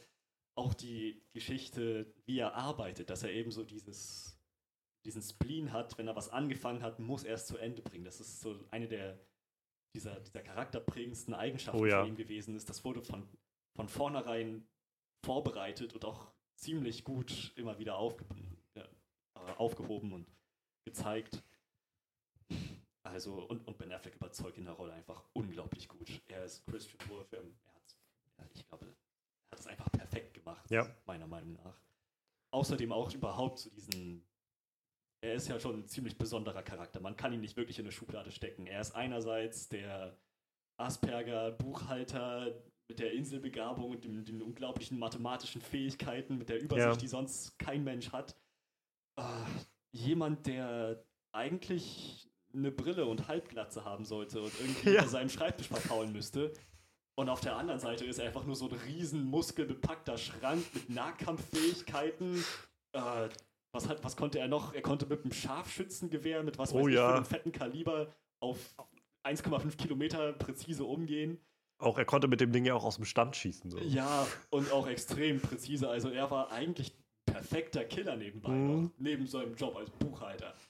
Und auch, und auch das, sein Job als Buchhalter war ja eben nicht nur, dass er hin und wieder für irgendwelche Firmen die Bücher ausgeglichen Ja. hat, sondern er hat teilweise für ziemlich zwielichtige Typen, Mafia-Bosse, Ölscheiche und Drogenkartelle Eigentlich ja nur für die. Fast So. ausschließlich. Aber das fand ich auch ziemlich schön. Sie haben gezeigt, dass er das macht, eben für die großen Mhm. Krimi- Krimi-Bosse. Und auf der anderen Seite zwei, ne, ne, einem Pharma-Ehepaar hilft, Ja. irgendwie aus, dem, aus, den, aus den Schulden rauszukommen. Was ihn auch wieder so schön als, als Helden dargestellt Ja. hat, dass ich dann dachte, Mensch, das, das könnte unter, in irgendeinem Paralleluniversum ist das Bruce Wayne mit Asperger. Und mit seinem, der halt als Batman nachts durch die Straßen zieht, eben in seiner Accountant-Kleidung. Und aber ich meine, der, der neue Batman ist ja jetzt mit diesem Mörder-Accountant ziemlich gut kompatibel. So, die, die machen sich beide nicht so viel Gedanken darüber. Wahrscheinlich, ja. Umzulegen. das fand ich ziemlich, ziemlich nett, so diese, diese Gedankenparallele. Und naja, klar, Ben Affleck konnte sich jetzt nicht innerhalb zw- zwischen Justice League und Batman wie Superman noch eben mal den Körper Ja. abtrainieren. Er musste schon irgendwas daraus machen. Und das haben sie ziemlich gut eingesetzt. Ja, also diese, ja, dieses, diese, dieser eigentlich ziemlich widersprüchliche Charakter innerhalb von sich Mhm. selbst, was er alles kann, was er alles so mitbringt an Fähigkeiten und Charaktereigenschaften. Er vereint eine ganze Menge Schubladencharakter in sich, was ihn sehr sympathisch für mich gemacht hat. Und er bringt es auch eben extrem gut rüber, kann ich nicht oft genug sagen. Er, ist, er stellt das extrem gut dar. Ja. Und ja. Dann, wo wir noch bei Charakteren sind, ich mache jetzt erstmal weiter. Klar. Die Geschichte mit, mit, seinem, mit seinem Hintergrund, mit seiner Familie, wie sein Vater ihn nicht akzeptieren wollte, so dass er dann sagt, nee, ich behandle dich jetzt eben nicht wie das besondere Kind, sondern ich behandle Ja. dich, wie die Welt dich behandeln würde, komplett schonungslos. Ja, du bist halt geschwächt. Ich muss dich noch härter dran ja, nehmen. So. genau, genau. Sie hatten eben am Anfang die Szene, wo sie mit dem, ähm, ich weiß nicht, Anstaltsleiter. Ja, das war, glaube ich, so eine, so eine Heilanstalt, irgendwie Genau. Nervenklinik oder Ja, sowas stand, glaube ja, ich, genau, da. Der, der Klinikleiter, dass sie sich mit ihm getroffen haben und der eben auch gesagt hat, so und so und so sollte mit ihm umgegangen Ja, werden, damit er sich normal integrieren kann. Dann meinte sein Vater, nee, also äh, sowas wie Reizüberflutung, vor sowas zu schützen, das, das geht überhaupt nicht klar. Im Alltag sind die Menschen nun mal laut und Ja. es passiert alles gleichzeitig und Licht davon überall. Das, das wird ihm nicht erspart bleiben. Halt dieser Ex-Militär, der da so. Genau, ja. Und im ersten Moment dachte ich auch, ah, sehr schön. Das, So ein typischer Arschloch-Dad, ne? ja, das wird dem Jungen auch bestimmt nicht gut tun.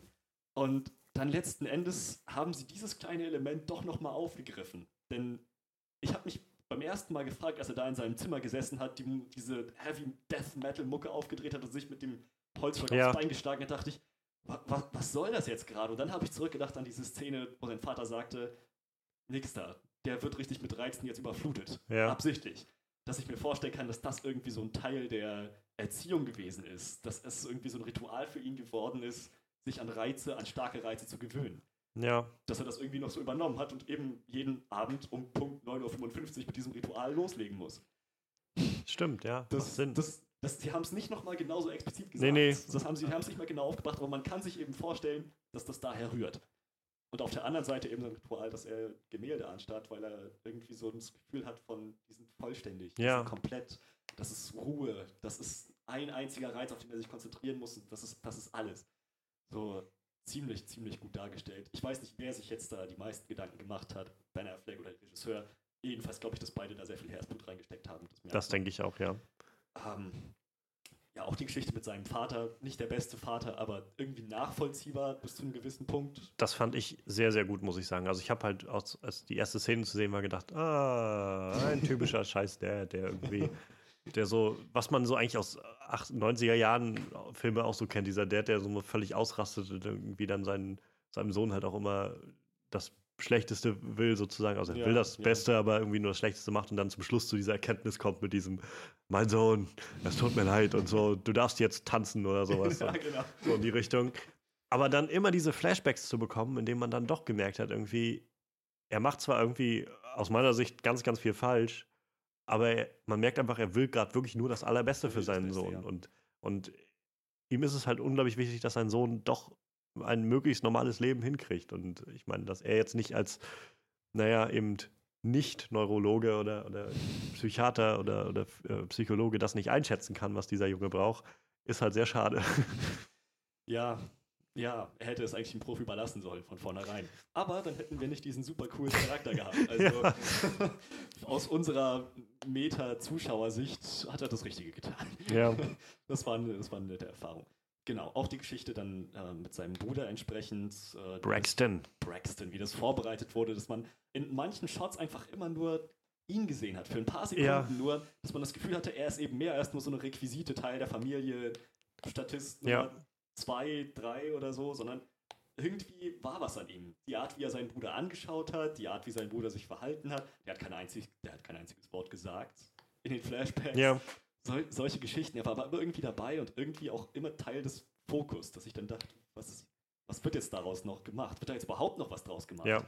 Ganz ähnlich, auf den Bruder will ich jetzt gar nicht weiter eingehen, weil das sind auch schon die guten Sachen Bruder, die mir gefallen. Ganz ähnlich auch äh, die, seine Assistentin, Hm. ähm, die er so quasi immer über mehr oder weniger Freisprechanlage im Auto kontaktieren konnte. Ich dachte am Anfang, es ist eben eine computergenerierte Stimme, die aber ein Vokabular benutzt hat, was komplett untypisch war. Dann dachte ich, ist das jetzt irgendwie so ein teilweise Sci-Fi-Movie, wo sie eine künstliche Intelligenz Jarvis. haben, genau so ein Jarvis-Teil.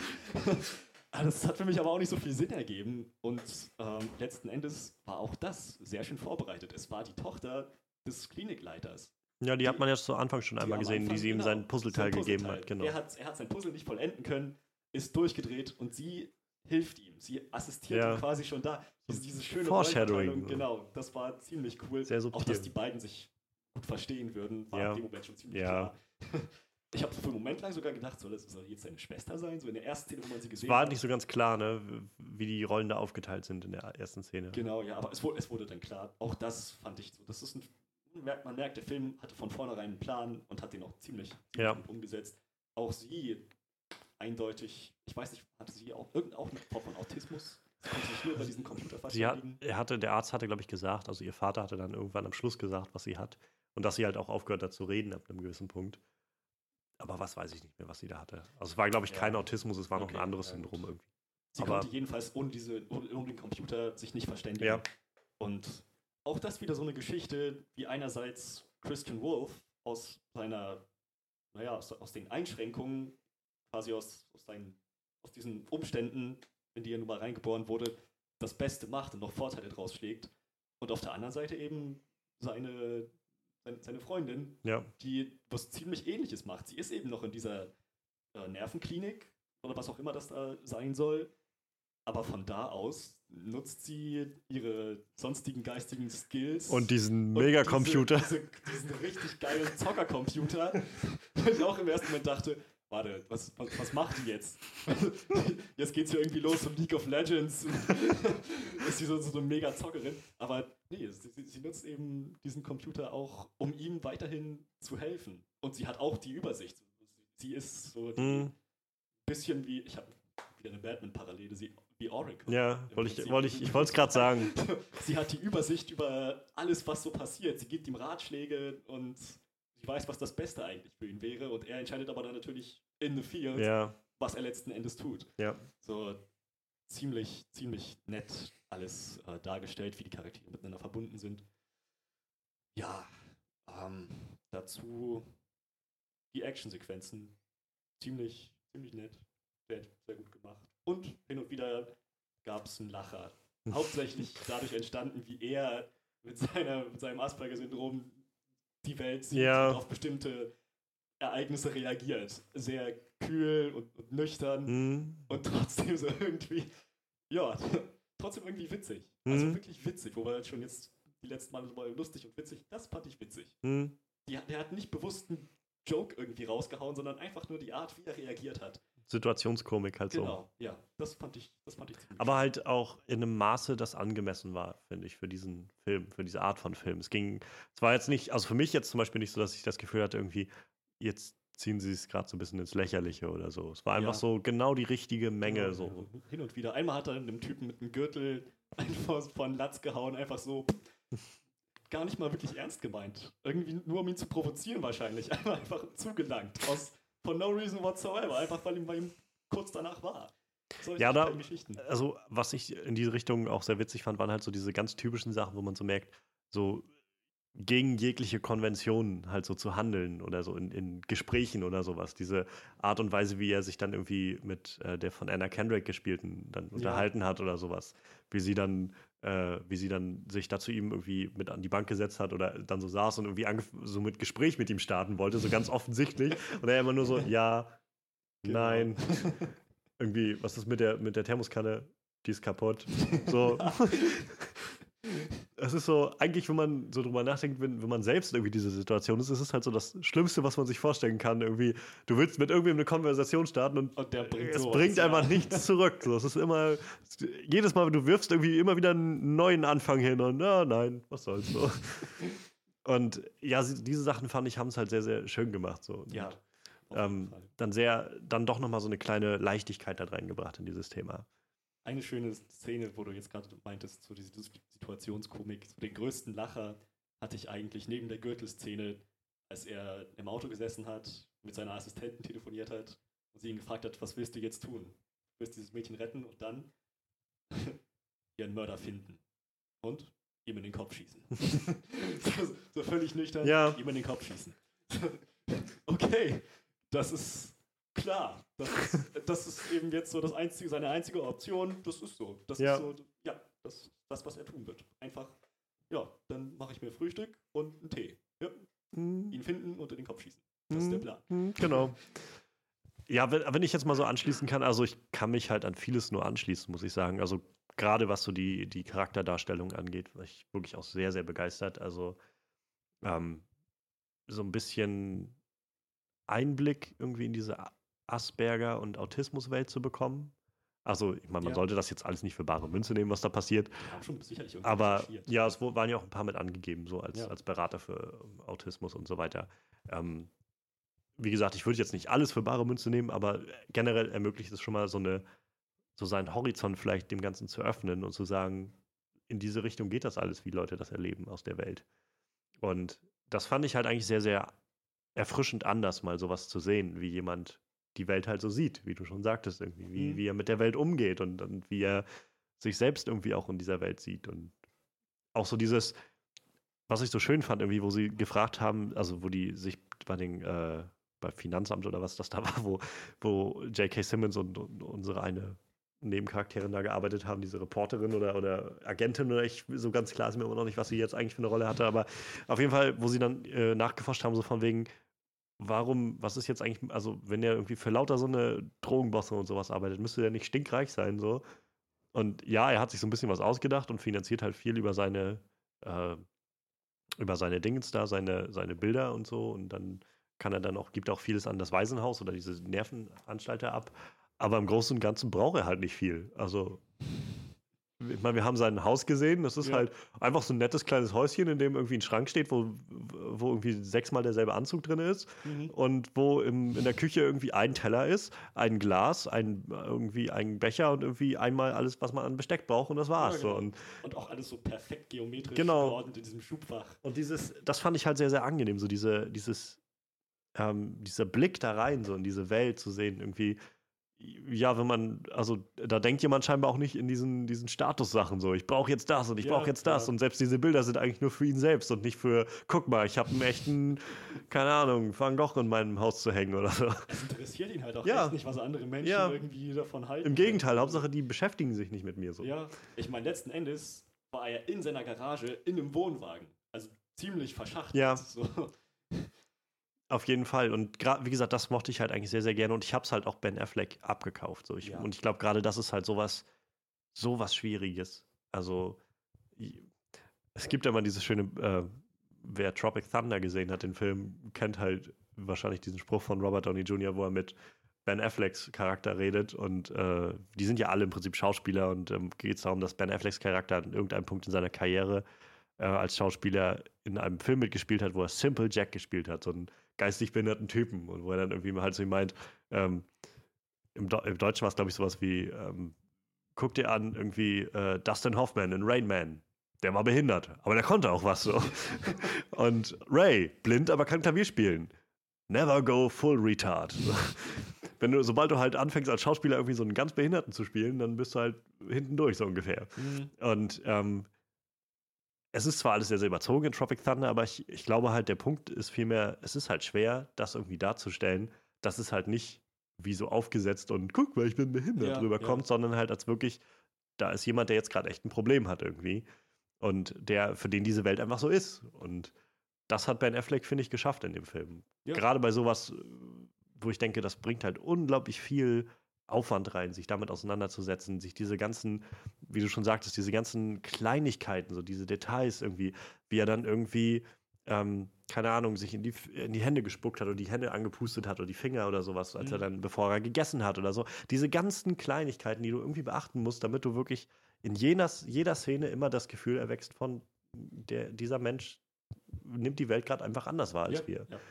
Und dass das halt auch nicht irgendwie, ja, wie gesagt, einfach nur so, so stelle ich mir jetzt jemanden vor, der behindert ist, sondern Mhm. wirklich einfach so authentisch rüberkommt. Wirklich ganz, ganz großes, äh, großes Ding. Ähm, um äh, an den Bruder anzuknüpfen, also ich mochte die Darstellung auch, wie du schon gesagt hast, wie er immer so mal reingeworfen wurde in diese Mhm. Flashbacks, weil ich mir da mal gedacht habe, irgendwie, also er hat, hat noch einen Bruder so und interessanterweise hat es der Film trotzdem geschafft, mich in diesen Twist reinlaufen zu lassen. Also ich habe das nicht kommen sehen, bis dann diese Szene kam, wo er dann, wo dann irgendwie der von John Bernthal, ich wollte gerade äh, Castle sagen, Frank Castle, gespielte, ähm, genau, der Braxton, wie er dann irgendwie diesen Reim gehört hat und dann reagiert hat darauf und Ja. dann reingerannt ist, da dämmerte es mir dann auch so langsam. Aber bis dahin habe ich das nicht in Betracht gezogen, dass das der Bruder von ihm ist. Ich habe tatsächlich gedacht, dass die ganze Zeit immer, dass John Bernthals Charakter einfach nur so ein, so ein ja, Wegwerf-Bösewicht Genau. wird, den wir da reinwerfen, einfach damit er irgendeinen Antagonisten hat und so von wegen, ah, okay, jetzt kommt hier wieder so ein Typ irgendwie ohne irgendeine Hintergrundgeschichte und das dann aber so geschickt zu verknüpfen mit so einem, ja, ihr habt auch seine Geschichte eigentlich auch gehört. Ja, ja. Die war zwar eigentlich mehr so nebenbei, aber ihr habt sie auch mitbekommen. Der war genauso immer dabei, irgendwie bei den ganzen Sachen. Er war dabei, als, äh, als er beim Arzt da war. Er war dabei, als die Mutter abgehauen ist. Er war noch derjenige, der der Mutter den Stinkgefänger gezeigt hat, weil sie einfach mal abgehauen ist von, aus dem Haus, was so schwierig war. Das war übrigens die erste Szene. Generell, diese Flashbacks fand ich unglaublich gut gemacht. Also jeder dieser Flashbacks hat mir irgendwie echt was gegeben in ja. diesem Film. Und das war auch zum Beispiel der erste Flashback, wo wir das gesehen haben mit der Mutter, wo sie dann gegangen ist, wo ich, ähm, wo ich Sympathie für den Vater auch entwickelt habe. Weil das dann, wo ich nämlich gedacht habe, jetzt, jetzt rastet der Junge da gerade aus und er hat ja dann auch wie gegen die Wand getreten und die Tür irgendwie angetreten und ist da ausgerastet und so. Jetzt, jetzt kommt der Vater und mich jetzt gedacht, jetzt, oh Gott, jetzt rastet der bestimmt so tierisch aus irgendwie und so. Und dann hat er ihn einfach nur den Arm ja. genommen und einfach nur ihn kurz stillgehalten und angefangen, seinen Reim mit ihm aus, aufzusagen, damit er sich halt beruhigt. Und dieses Solomon Grundy, geborener Montag und so weiter. Und das fand ich wieder so schön gemacht bei Solomon Grundy. Beim ersten Mal muss ich aber lachen. Ja. auch so wieder, Komm schon. Das ist ein Batman-Enemy. Ihr habt also. Batman da drin und, und, und benennt Solomon Grundy. Also. Das ist schon weit über den Zufall hinaus. A little too on the nose. Aber ähm, das war halt echt, wo ich, das hat mich echt sehr positiv überrascht. So, das, generell, das sind so, glaube ich, diese kleinen Sachen in diesem Film, die mich doch erfreut haben. Immer, dass der Film mich dann doch nochmal auf so einem, auf dem falschen Fuß erwischt hat irgendwie, dass ich gemerkt, oder dass ich gemerkt habe, ich habe jetzt gerade in die falsche Richtung geschaut irgendwie. Und ja. so, vielleicht auch, ja, irgendwie, der Film hat mich dann doch, wie gesagt, immer überrascht mit solchen Sachen und immer gesagt, pass mal auf, ich, du denkst dir wahrscheinlich gerade das, es ist aber gerade anders. Ja, und die ganze Zeit haben wir erwartet, das epische Showdown, Nahkampf-Showdown zwischen ja. ihm und Braxton in der Küche. Ja. Oder wer auch immer dieser Typ gewesen ja. sein sollte. Wir wussten ja erst am Ende, dass es Braxton war. Und dann ist das nicht passiert. Dann ist was ganz anderes passiert. Also. Und genau dieser Twist war dann echt so, wo ich gedacht habe, meine Güte, cool. Und das macht sogar Sinn. Und dann halt auch diese Auflösung von dem Ganzen, wie Braxton einfach auch verständlicherweise einfach erstmal stinksauer war. So. Und auch dieses, keine Ahnung, ich habe zehn Jahre lang versucht, dich zu erreichen. Und dann auch dieses, naja, scheinbar hat er ja seit dem Tod von dem Vater keinen Kontakt mehr mit ihm gehabt, dann zu sagen, irgendwie, warum musstest du mit ihm da hingehen und so, warum irgendwie, mhm. das hätte alles nicht so passieren müssen, so, warum hast du nicht mich angerufen? Und dann wären wir da halt hingegangen, mein Gott, dann wäre das alles nicht passiert, so. Und das, das hat mich dann tatsächlich auch emotional ziemlich ziemlich mitgenommen, muss ich sagen, an der Stelle, wo ich so gedacht habe, das betrifft mich gerade schon. Das, wo man wieder merkt, der Film hat irgendwie was gut gemacht bei diesen Charakteren, das zu erzählen. Davon ab, ich fand auch diesen Moment ganz schön, um mal irgendeinen der anderen, wo wir nachher später nochmal drauf kommen, seltsamen Nebenhandlungsstränge, äh, zu, um auf eines von denen zu sprechen zu kommen, von J.K. Simmons, auch sehr, sehr großartiges Schauspiel, fand ich. Also gerade dieser Moment, wo er dann so seinen Flashback hatte und wo er dann das so erzählt hat mit, äh, mit ihm, wie er ihn da bedroht hat und so und mit diesem bist du ein guter Vater und so. Das war schon ziemlich, ziemlich emotional gemacht, auch wie er dann da irgendwie so, ich bin einfach ein scheiß, scheiß Agent irgendwie und ich arbeite bei der Steuerfahndung, oh mein Gott. So. Und das, das fand ich schon sehr, sehr authentisch und gut gemacht. So, wie gesagt, schade nur, dass es dann ins Nichts lief irgendwie. Ähm, da, wie gesagt, da kommen wir dann später nochmal drauf. Ähm, davon ab, also wenn ich jetzt mal noch mal kurz aufgreife, was ich erwartet habe, also der Film hat meine Erwartungen natürlich irgendwie sehr anders irgendwie beantwortet. Ich habe jetzt nicht gesehen, dass er halt ein Profikiller war oder so. Ähm, er war ja eigentlich eher so ja, ausgebildet da drin, aber hat sein Geld nicht damit verdient oder ja, das zum ja. Spaß gemacht oder sonst was, nur wenn es halt nötig war. Ähm, aber ich habe trotzdem irgendwie diesen Action-Anteil gekriegt, jedenfalls stückchenweise. Und so rückblickend ist das eine Sache, die mir wirklich gut gefällt, dass ich jetzt einfach mal so einen Film habe, der einfach für sich steht. So einfach so ein einzeln stehender Actionfilm irgendwie. So ein Ding, wo es jetzt auch nicht, wie gesagt, es geht nicht darum, dass die Welt gerettet wird oder sonst was. Es geht einfach nur um einen Typen, der so, äh, vereinfacht gesagt, um einen Kerl, der loszieht und einfach mal irgendwie badass ist und auf die Kacke haut. So. Genau. Und das Ganze mit einem interessanten Twist halt zu sagen, ja, er hat halt Asperger, wodurch das halt alles ein bisschen anders betrachtet wird und er halt auch anders mit diesen Sachen umgeht. Ähm, naja, und halt dann diese ganze Familiengeschichte irgendwie mit seinem Bruder dann noch dazu, der dann zum Schluss rauskommt. Ob das jetzt mit dem Bruder irgendwie gut gelöst war, vielleicht hätte man noch mehr noch draus machen können, das ist jetzt eine andere Frage. Ähm, ja, das sind so auf jeden Fall die großen Sachen, die mich sehr positiv beeindruckt haben bei dem Film. So diese überraschenden Twists, das großartige Schauspiel von den meisten von den Leuten. Ich fand auch Anna Kendrick eigentlich ganz gut, nur war sie irgendwie auch nur so gefühlt ein Drittel von dem Film dabei und auch das in sehr, sehr vorhersehbaren Parts. So. Ja. Ja, also das, was sie gespielt hat, hat sie gut gespielt. Ja, ich ja. glaube halt da, also mein Empfinden war so, dass da einfach das Skript nicht sehr, nicht sehr äh, dankbar war ihr gegenüber. Kommen wir vielleicht noch drauf. Ja. Ähm, ja, ich bin gerade noch am überlegen, habe ich, hab ich noch was? Es gibt halt viele Szenen, die ich irgendwie so, gerade aus diesem Action-Bereich, die ich ziemlich geil mhm. fand. Also auch dieser, dieser Moment, generell um, um, wir haben das schon öfters mal gehabt, so dieses Aufziehen der Anfang von Filmen, wo wir jetzt schon ein paar Mal hatten, dieses mit dem, ein Film startet irgendwie an einem anderen ja, Punkt, als ja. er eigentlich dann läuft und so. Und wir sind ja dann quasi mit so einem Flashback gestartet, den ich auch ziemlich gut gemacht fand eigentlich, so mit diesem, weil ich nicht wusste, wer jetzt wer ist. Also ich war mir nicht sicher, ist das jetzt Ben Afflecks Charakter, der da gerade reinrennt mit dieser Knarre in der Hand, weil hat er das Gesicht nicht gesehen ja, ja. und so. Oder, oder wen stellt er dazu gerade irgendwie äh, zur, zur Rede oder so oder bedroht oder sowas? Das war, war mir alles nicht klar und das fand ich eigentlich ganz clever gemacht. Dann hatte ich so während des ersten Drittels irgendwie während der ganzen Exposition dann schon wieder ein bisschen vergessen, was da zu Anfang eigentlich lief. Mhm. Und als dann nachher die Szene nochmal kam, habe ich gedacht, ah, stimmt, das war die Szene. Wie gesagt, schade nur, dass im Nachhinein da nicht mehr draus gemacht wurde. Ähm, ansonsten gab es noch einen schönen Rahmen, fand ich, mit diesem, dass wir am Anfang einmal die Szene mit dem Neurologen hatten und am Schluss nochmal eine Szene mit ja, dem Neurologen. Richtig. Und dann halt auch nochmal die Auflösung mit dem Mädel. Das war aber auch ziemlich offensichtlich, dass die das war, die ihm da geholfen hat. Fand ich ähm, gar nicht. Nee, also ich habe mir das schon beim ersten Mal, als, die, als er mit ihr telefoniert, habe ich so gedacht, mit wem soll er da telefonieren? Das wird doch was, bestimmt das Mädel sein, was er da kennt. Die auch so, die wirkt ja auch ganz kühl. Also, dass das eine Computerstimme ist, habe ich erst beim dritten Telefonat oder so gemerkt. Ah, ähm, okay. Aber ich habe dann halt auch gedacht, na gut, das wundert mich jetzt auch nicht, dass es eine Computerstimme ist. Also ich, ich habe ziemlich damit gerechnet, dass die das ist, die ihm da hilft. Das ist nicht schlecht. Also ich hatte nämlich beim ersten Mal gehört, dass es eine Computerstimme war. Vielleicht beim ersten Mal war klar für mich so, ja, das ist künstliche Stimme auf jeden Fall. Das ist Roboter. Es gab so Momente, wo ich in den ersten paar Telefonaten, wo ich mir gedacht habe, das klingt jetzt gerade so ein bisschen sehr steril so und, und nüchtern. Aber vielleicht ist das auch einfach jemand wie er, der einfach so redet. So. Ja, ich war mir halt ziemlich sicher von Anfang an, das ist eine computergenerierte ja. Stimme. Und ich war halt, vielleicht liegt es daran, dass ich in letzter Zeit so oft Mass Effect gespielt habe, aber ich, ich mein erster Gedanke war, das ist eine künstliche Intelligenz. ähm, und davon habe ich auch lange Zeit nicht abgelassen. Bis zum bitteren Ende habe ich noch, als das Mädchen sich an den Computer gesetzt hat, dachte ich auch, wie gesagt, dass sie jetzt irgendein grafikaufwendiges Spiel anfängt zu zocken. Das ist kein Scherz gewesen. Das dachte ich wirklich so, wow. Ist sie jetzt am Ende so eine, so eine Gamer-Legende?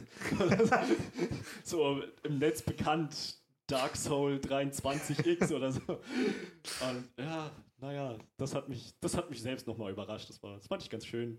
Vielleicht habe ich mir auch nicht gedacht. Also ich fand es jetzt auch nicht schlimm. So, ich habe das nur erwartet irgendwie. Ja, ja, ich Aber ich fand es halt auch nochmal eine schöne Verbindung. Es hat halt einen guten Rahmen nochmal gebildet mit diesem, am Anfang das zu zeigen, am Ende das nochmal zu zeigen, wie er quasi also wie dieser, dieser äh, Vater von ihr da, der, der Arzt in diesem Haus da ist und das damit so ein bisschen umgeht.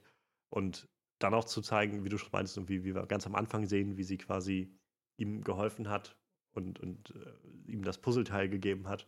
Was mich auch ziemlich, also um nochmal auf eine schöne Szene zu sprechen, generell die Flashbacks sehr cool, aber auch dieser Moment, wo er dann das Puzzle fertig hatte und das so rauszoomt und man sieht, er hat einfach die Rückseite gemacht, weil er einfach, ja.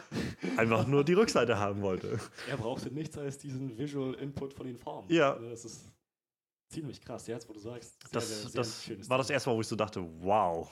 Der hat's drauf. Ja, das ich meine. auch weiterhin durchgezogen. Ja, alle, dieses Kalkül, was er oh, da als Kind hatte. Wie er, wie er da drinnen stand und irgendwie in einer Nacht diese ganzen Rechnungen ja. angestellt hat und so. Das ist Wahnsinn. Es ist halt, er hat für alles immer einen Plan und eine Übersicht. Ja. Ich hatte nie das Gefühl, dass ihn irgendwas überrascht hat. Hat ja. einfach mit allem gerechnet. Nur wenn das halt passiert ist, dann hat er echt ein Problem gehabt. Dann war das so, oh Gott, ich muss das hier zu Ende bringen, ja, das geht so nicht. Und so. naja. Ja, ähm, ja, wie, wie, gesagt, ich fand dann den, äh, den Schluss halt nochmal sehr schön, mit, dem, mit ihr dann das zu sehen, wie sie dann quasi einmal die Auflösung kam, sie war das hinter dem Computer die ganze Zeit, ähm, wo ich mich auch gerade rückblickend frage, so aus der Gedanke kam mir eben erst, kriegt ihr Vater das nicht mit, dass ich da mich dann nicht sitze und ähm, mit wem redest du da? Niemandem. Vielleicht weiß er es und er findet es voll okay. vielleicht, ja, vielleicht da.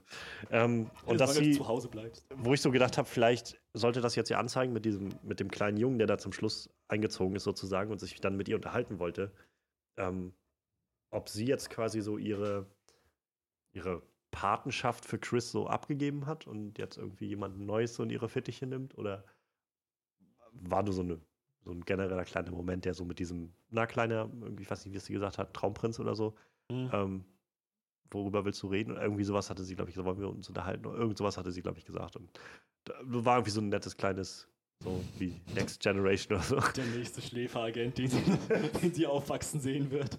Ja, so ungefähr.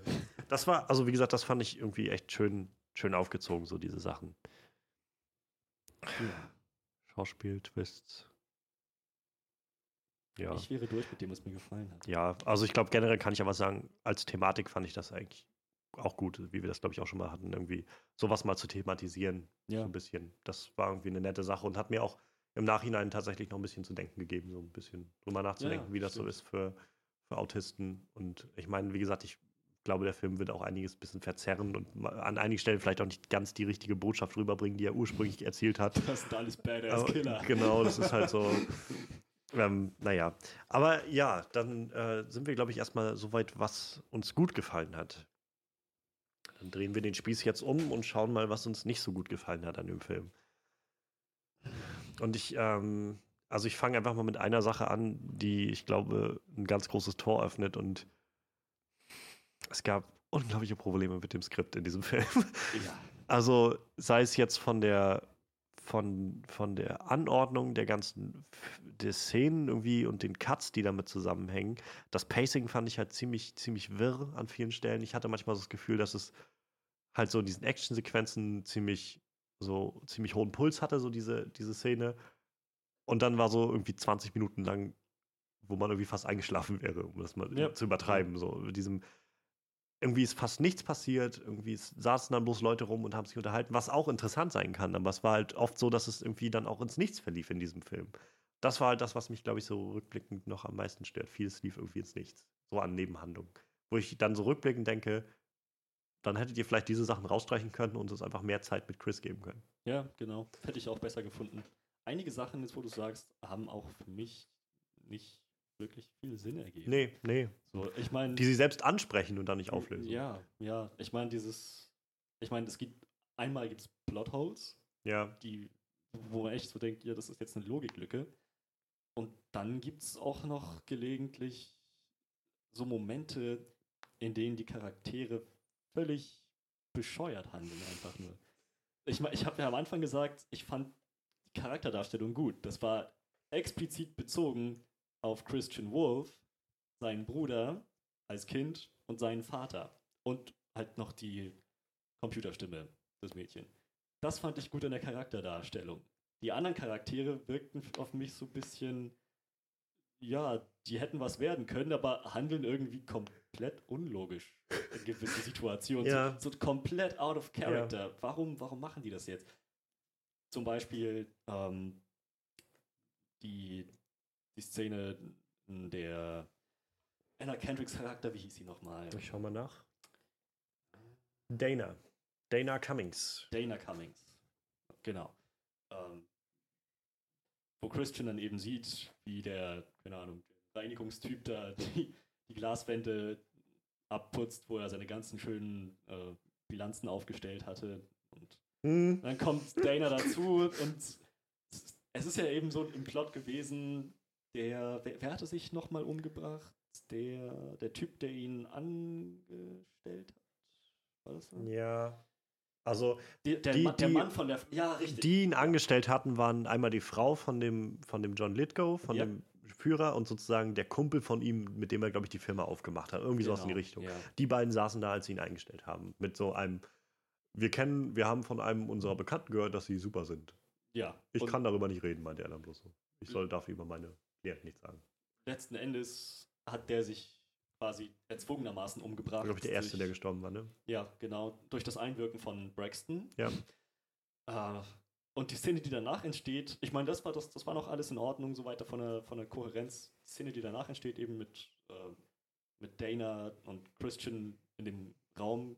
Christian ist einfach nur irritiert, weil er eben seine Arbeit nicht zu Ende bringen konnte. Das war ziemlich Verständlich. verständlich. Ja.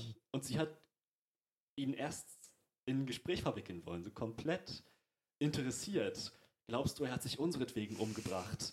Warum, warum sollte er uns überhaupt erst auf diese Sache äh, loslassen? Welches Interesse hätte er? Was, was hätte er davon?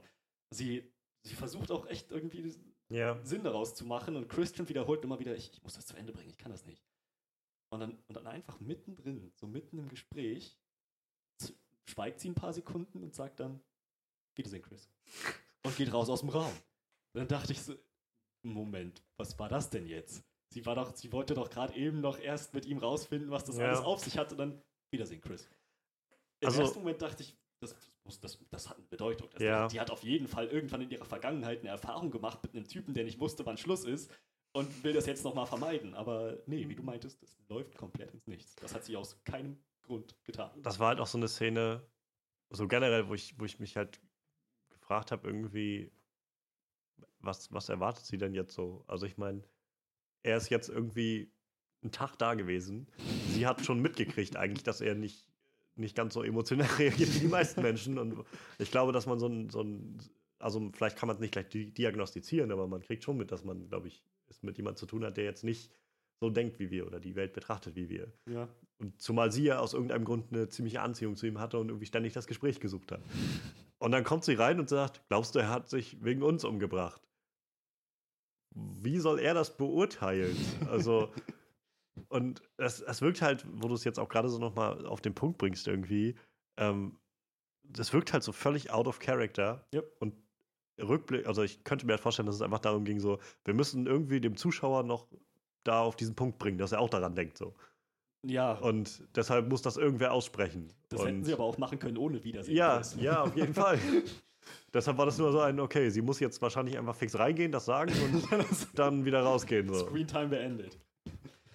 Ja, aber ich meine, um mal auf die großen Plotholes halt Ja. zu kommen, die du schon angesprochen hast, das ist halt einer dieser großen Plotholes, den sie ja selbst ansprechen, so mit diesem, ähm, warum hat er uns überhaupt eingestellt? Oder warum haben sie uns eingestellt, wenn sie das nicht wollten irgendwie? Oder wenn sie da wirklich was verheimlichen wollten oder sowas. Das ist eine Frage, die offen bleibt. Das, ja, bis zum Schluss irgendwie. Also Sie einmal war es, es kam einmal auf mit so einem, ja, das hätten, das würden, müssen wir dann die fragen, die Frau, und die war ja dann auch tot. Und dann ganz zum Schluss kam dann John Lithgow ja nochmal rein als der große Evil Guy, der dann irgendwie seinen Plan erklärt oder Ja. so. Und ich hätte so viel Geld verdienen können, wenn ihr verdammten Kinder nicht gewesen wärt, so Wieder out of character. Ja. Komplett unlogisch. Ja. Wer würde so handeln? Ja, und also vor allem auch jenseits dessen, was wir irgendwie vorher von dem gesehen haben. Also nicht, dass wir viel von dem gesehen hätten und einen wirklich, naja, dreidimensionalen Charakter haben, Nö, das äh, nicht. haben konnten, aber äh, ja, es war nicht logisch, was er da gemacht Er hat. wirkte Es war zumindest so, intelligent genug, ja, um zu sehen, wenn sein Security-Mann mit dem Einbrecher anscheinend eine Beziehung ja, aufgebaut hat, die sich gut verstehen, dass er dann einfach zur Hintertür rausrennt, den Wagen startet und wegfährt. Stattdessen platzt er den Raum und fängt an rumzubrüllen, was nicht alles, wenn ihr verdammten Kids nicht Ja. gewesen wärt, so ziemlich wie du meintest. Scooby-Doo. Oh, Ich hätte, ich hätte so viel Geld verdienen können, Milliarden hätte ich bekommen. Und, und dann versucht er noch irgendwie sowas zu erklären mit irgendeinem, ja, und wenn, äh, sie hätten einfach nur irgendwie das einmal durchsichten müssen oder sonst was. Und es macht, also es war so ein gescheiterter Versuch, das irgendwie nochmal aufzugreifen und zu sagen, ja, es macht eigentlich Sinn, aber eigentlich macht es keinen Sinn. Ich habe noch versucht, mich da so ein bisschen zu stretchen. Seine Frau hat vielleicht von seinen Machenschaften nichts gewusst und wollte wissen, wo dieses Geld abgeblieben ist, so dieses Loch in den Bilanzen. Die Frage, die sich mir dann halt bloß stellt, ist, warum, warum sie dann nicht gleich zu Anfang irgendwie Dana Cummings umbringen? So. Stattdessen fängt Ja. er erstmal an, seinen äh, mit, äh, Mitfreund da irgendwie in der Firma umzubringen, dann seine Frau und dann soll irgendwann Dana Cummings umgebracht werden. Ja, und all das, all diese Todesopfer, nur damit er am Ende in denselben Raum reinplatzt Ja. mit den beiden Typen, die sich offensichtlich kennen. Und einer von ihnen will ihn auf jeden Fall umbringen. Und warum holen sie sich dann irgendwie den besten Accountant, den sie finden können? Also auch gerade so wenn ich, unterm Ladentisch. wenn ich, ja, und wenn ich irgendwas verschweige, also wenn ich was verschleiern will, da hole ich mir noch echt einen, extra einen dummen Typen, ja, oder nicht? ja. So, Das sind so lauter Sachen, die irgendwie so, so, so halbherzig angegangen und beantwortet werden und die einen dann so ein bisschen frustriert halt da rausgehen lassen, wo ich so denke, sie haben halt irgendwie versucht, das in ihn halt, also Chris halt irgendwie in diese Story einzubetten und ihm irgendwie so einen Weg zu geben, Mhm. über den er gehen kann. Aber es, es hält halt nicht wirklich stand. Nee, nee. Auch die Geschichte mit, äh, wie hieß J.K. Simmons Char Charakter? Ray King. Ray. Ah, King. Ich finde, das klingt so wie ja. irgendwie Ray King, der Matratzenkönig oder sowas. so wie so eine 2 Uhr Nacht-Sendung, die dann so Wärmesender irgendwie Äh, schlafen Sie nachts schlecht? Dann schauen Sie bei den königlichen Matratzen vorbei von Ray King, dem Matratzenkönig. Stimmt. So ein bisschen was hat er auch davon. Ja, Der ja. gescheiterte Typ, der irgendwie noch gerade so über die Runden kommen möchte und so eine Geschichten. Aber von ihm hatte ich auch von Anfang an einen komplett falschen Eindruck. Er, ich dachte von Anfang an, er ist ein FBI-Typ, Ja, der so die der- Wahnsinns-Connections hat, die dir die Drähte zieht. Und, Und so ein Stück weit hatte ich auch erwartet, dass er der Böse wird irgendwie, ganz zu Anfang, wo er so ja, sie dann auch so irgendwie erpresst hat mit diesem Ja und sie müssen dann mal für mich ein bisschen arbeiten genau, diese, und so. Diese Bewerberin für das, das, bei diesem Bewerbungsgespräch wirkt er auf jeden Fall so, als wäre das eine Top-Secret-Mission, Ja. auf die er sie da schicken möchte und dass er sie jetzt auch noch erpresst und dass er alles tun würde, um diesen Christian Wolf endlich zu finden Ja. und wegzusperren. so wie Staatsfeind Nummer 1 genau, oder so, sowas. so in der Art. Und letzten Endes ich, da, musste ich dann echt überlegen, so in, in der Szene, wo, er, wo sie sich begegnet sind und er gesagt hat, ich bin ein mieser Ja. bla bla bla, ich bin mies in meinem Job, aber ich bin guter Vater. Dann dachte ich, warte mal, hat er gerade, hat er gerade Steuer, Finan- Finanzamt Steu gesagt? Steuerfahnder, glaube ich. Steuerfahnder? Hat er gerade Steuerfahnder gesagt? Das, das kann ich mir nicht vorstellen. Das ist, das ist ein Bluff, oder? Der Typ ist doch eindeutig FBI, CIA oder irgendwas in der Richtung. Aber nee. Dem war absolut nicht so. Dann frage ich mich, woher er diese Befehlsgewalt hat, irgendwelche Bewerber auf Top-Secret-Missionen loszuschicken und Leuten hinterher zu stöbern, wie ein Personal Investigator oder so. Naja, man könnte ja argumentieren, dass das halt auch nicht durfte. Und er hat das ja auch so, wie gesagt, mit Erpressung oder sonst was irgendwie nur umgesetzt. Aber auch das wirft halt die Frage auf, warum er überhaupt sowas macht und das nicht an das FBI abgibt oder so und sagt, Leute, Ja. da gibt es jemanden, der ist irgendwie, äh, ne, wir haben hier einen Fall, das haben wir beim Finanzamt gemerkt, der, das lohnt sich da mal reinzuschauen, so. Und selbst wenn er das nicht durfte, warum hat dann die Frau, die der zusammengearbeitet hat, am Ende Medina. noch Medina noch einen Preis dafür verliehen bekommen? Ja. Das, das schien ja nicht alles so irgendwie husch husch.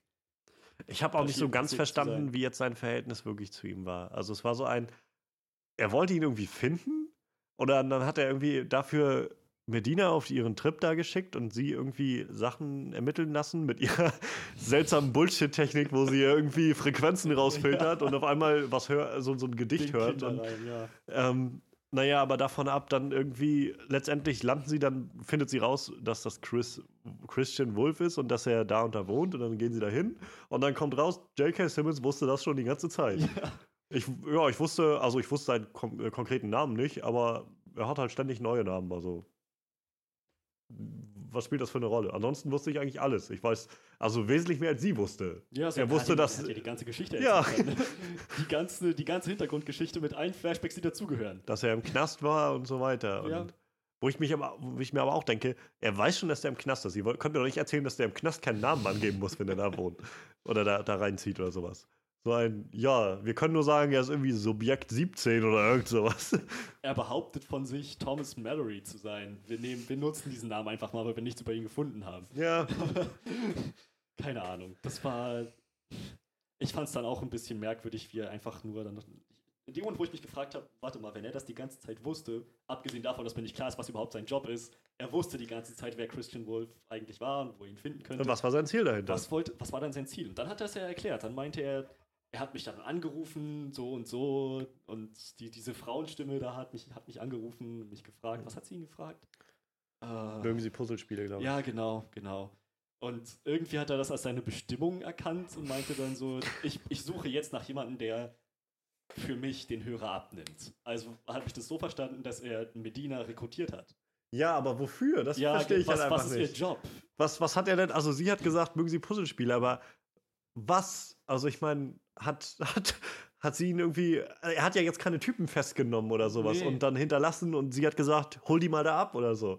Sondern er hat Geschäfte gemacht und er wusste so vage davon, dass es die gab. Aber Wo sind jetzt die Puzzlespiele? ja. Und, Vor allem, dass sie auch genau in dem Moment angerufen hat, wo er es erwähnt hat. So, und zwei Minuten später Ja. klingelt das Telefon und Medina nimmt ab. Mögen Sie Puzzlespiele? Nee, da hat sie aber gesagt, als sie im, im Haus waren, meinte sie was wie: sagen Sie Sherlock Holmes, er soll die Füße vom Tisch nehmen. Ja, aber dann hat sie doch noch mehr gesagt. Das weiß ich gar nicht mehr. Hm. Kann sein, also will ich nicht abstreiten. Kann gut sein, ich konnte mich Ich, ich nicht daran erinnern, in was noch. Das mit dem Puzzlespiel war auf jeden Fall in seinem Flashback, wo er, ähm, wo er halt ja, ja. sich zurückerinnert hat, wie dieser Anruf kam. Wie gesagt, ich weiß nicht, wo das hinführen sollte. Dieser Also, Anruf war so bedeutend für sein Leben. wenn ich jetzt halt so, zum Beispiel an einen anderen Film denke, an dem mich, wo ich aus dem Film jetzt rauskam, aus der Accountant, an dem mich der so ein bisschen erinnert hat, war Der blutige Pfad Gottes. So mit, ist vom Genre was völlig anderes und von Ja. der Story, aber einfach so von diesem, irgendwie mit diesen beiden Brüdern, die halt diese Selbstjustiz machen und die haben halt ja auch so diesen, diesen Agent und Cop von Willem Dafoe gespielt, der dann irgendwie denen auf der Spur ist, aber halt an einem gewissen Punkt sagt, so für sich realisiert irgendwie, ich will die unterstützen, so mit meinen Fähigkeiten, weil ich das gut finde. Der hat einen Grund, das zu tun, weil er sagt irgendwie, ich unterstütze den, irgendwie den Grund, den die machen. Und ich, und ich finde auch, dass das Gesetz viel zu oft versagt und deshalb diese Typen einfach viel mehr losziehen sollen und irgendwie um sich ballern sollen und irgendwie die Leute, die Mafia irgendwie umnieten sollen, statt dass wir sie irgendwie alle zwei Wochen wieder rauslassen. Ja. In diesem Film fehlt mir so ein Grund einfach, weil ich denke, also wir sehen ganz zu Anfang diese eine äh, Zeremonie, wo er da irgendwie vor die Presse tritt und sagt irgendwie, ja, wir haben das und das gerade geschafft, aber selbst das ist nicht aussagekräftig, irgendwie zu sagen, was hat das jetzt mit ihm zu tun? So. Also gar nichts. Ja, Ehemaliger Steuerfahnder und was ist da jetzt? Immer noch irgendwas, Irgendwas im Finanzamt, glaube ich. Immer so. noch. Dann wäre natürlich noch die kleine Frage, die sich nebenbei stellt: Was macht er auf so einer Geheimoperation, wo der Accountant gerade irgendwie zehn Leute umgenietet hat Ja. in diesem Haus? Was macht er da bewaffnet? Steuerfahndung. Genau. Das, er ging da halt echt mit Waffe rein und auch Ja, mit, ja. So, mit so einem Hemd und einer Krawatte, dass ich dachte, ja, der wurde gerade vom FBI-Schreibtisch gerufen. Hm. Das war ja dann, also sie haben es ja nur ganz. Steuerfahndung auf ja- die Knie. Sie haben es ja nur äh, ganz kurz, glaube ich, versucht anzureißen mit diesem, äh, wo er irgendwie erklärt hat, ja, es war so eine Gemeinschaftsoperation mit dem FBI oder sowas. Und Ja, dann genau. sitzt er draußen im Wagen Genau. und, und äh, dann kommt irgendwie, oh, da hinten rastet ein Typ aus. Und der Typ von der Steuerfahndung sagt sich, ich greife mir eine Waffe und renne da jetzt raus. Vor allem geheime geteilte Operation zwischen Steuerfahndung und FBI. FBI. Das ist auch schön. Vor allem, sie sitzen- kriegen das nicht alleine hin. Sie sitzen Woche für Woche irgendwie vor diesem Haus und warten darauf, dass irgendwas mit diesem Mafia-Boss passiert. Keine Ahnung, was passieren soll, aber Hauptsache die Leute von der Steuerfahndung sind dabei. Ohne die geht einfach gar nichts. Ah, das, das hat echt keinen Das ist so, wahrscheinlich, wenn das FBI reingeht und den festnimmt, den FBI-Boss, ist das irgendwie so ein, äh, sie sind festgenommen für, und dann kommt er von der Steuerfahndung rein, irgendwie, Hinterziehung von den und den und den Steuern. So. Sie haben nichts gegen mich in der Hand. Ach ja, das sehen wir aber anders. Sie haben im Jahr 2015. Keine Ahnung, was das sollte. Das ist, und am traurigsten an dieser ganzen Story ist irgendwie, dass es ins Nichts läuft. Das ist so, nach all dem, nach diesen ganzen Fragezeichen, wo man dann sagt, wenn es wenigstens zu einem irgendwie zufriedenstellenden Ende kommen würde, dann kann man da auch irgendwie mal das, ja, dann gibt es halt irgendwie mal den Benefit of a Doubt und man sagt, ja, okay, mein Gott, es ist ein Film, ist auch okay. Aber das war so, Das ging es ging ja. bis zu dem Punkt, wo sie im, im Haus da bei Chris saßen und sich unterhalten haben und er dann ihr die ganze Geschichte erzählt hat, die sie ermittelt hat und dann trotzdem noch nicht wusste. Und danach haben wir nichts mehr gesehen. Danach war es Schluss mit denen. Dann hat sie den Preis gekriegt am Ende noch Ja. für ihre unglaubliche Arbeit. Die, In was? Was hat sie genau gemacht? Das ist, ach, das, sowas ist halt echt frustrierend. Und gerade, wie gesagt, weil das diese Momente sind, die den Film so unglaublich ausbremsen an so vielen Stellen. Ja. die das Pacing halt so beeinflussen und beeinträchtigen, weil man dann sitzt und denkt so, irgendwie kommt das gerade nicht aus dem Gang und ich würde gerade echt ein bisschen mehr sehen. Und also ich habe ja nichts gegen ein paar dramatische Szenen, aber das ist nicht mal dramatisch. Da sitzen gerade bloß zwei Leute und tauschen Expositionen aus die ganze Zeit. Aha. Wow. Passiert jetzt bald mal was. Und ach, ich weiß nicht, das fand ich halt auch so von den Cuts manchmal so ein bisschen sehr, sehr anstrengend. Irgendwie, wir haben zu Anfang dann erst so diesen mehr oder weniger Semi-Flashback da mit J.K. Simmons, den man da ja noch nicht erkennt. Dann haben wir diesen Flashback mit dem Haus. Und dann sehen wir ja, glaube ich, erstmal Ben Affleck, wie er in äh, diese, diese Bauern da empfängt, meine ich. Und dann kommt, glaube Ja. ich, die Szene mit J.K. Simmons oder kam die noch davor? Und dann gab es wieder einen Cut zu, zu, zu Chris und dann gab es wieder einen Cut zu der Medina. Dann gab es noch einen Cut zu Chris, dann gab es einen Cut zu äh, Braxton, der dann auf einmal eingeführt wurde als jemand.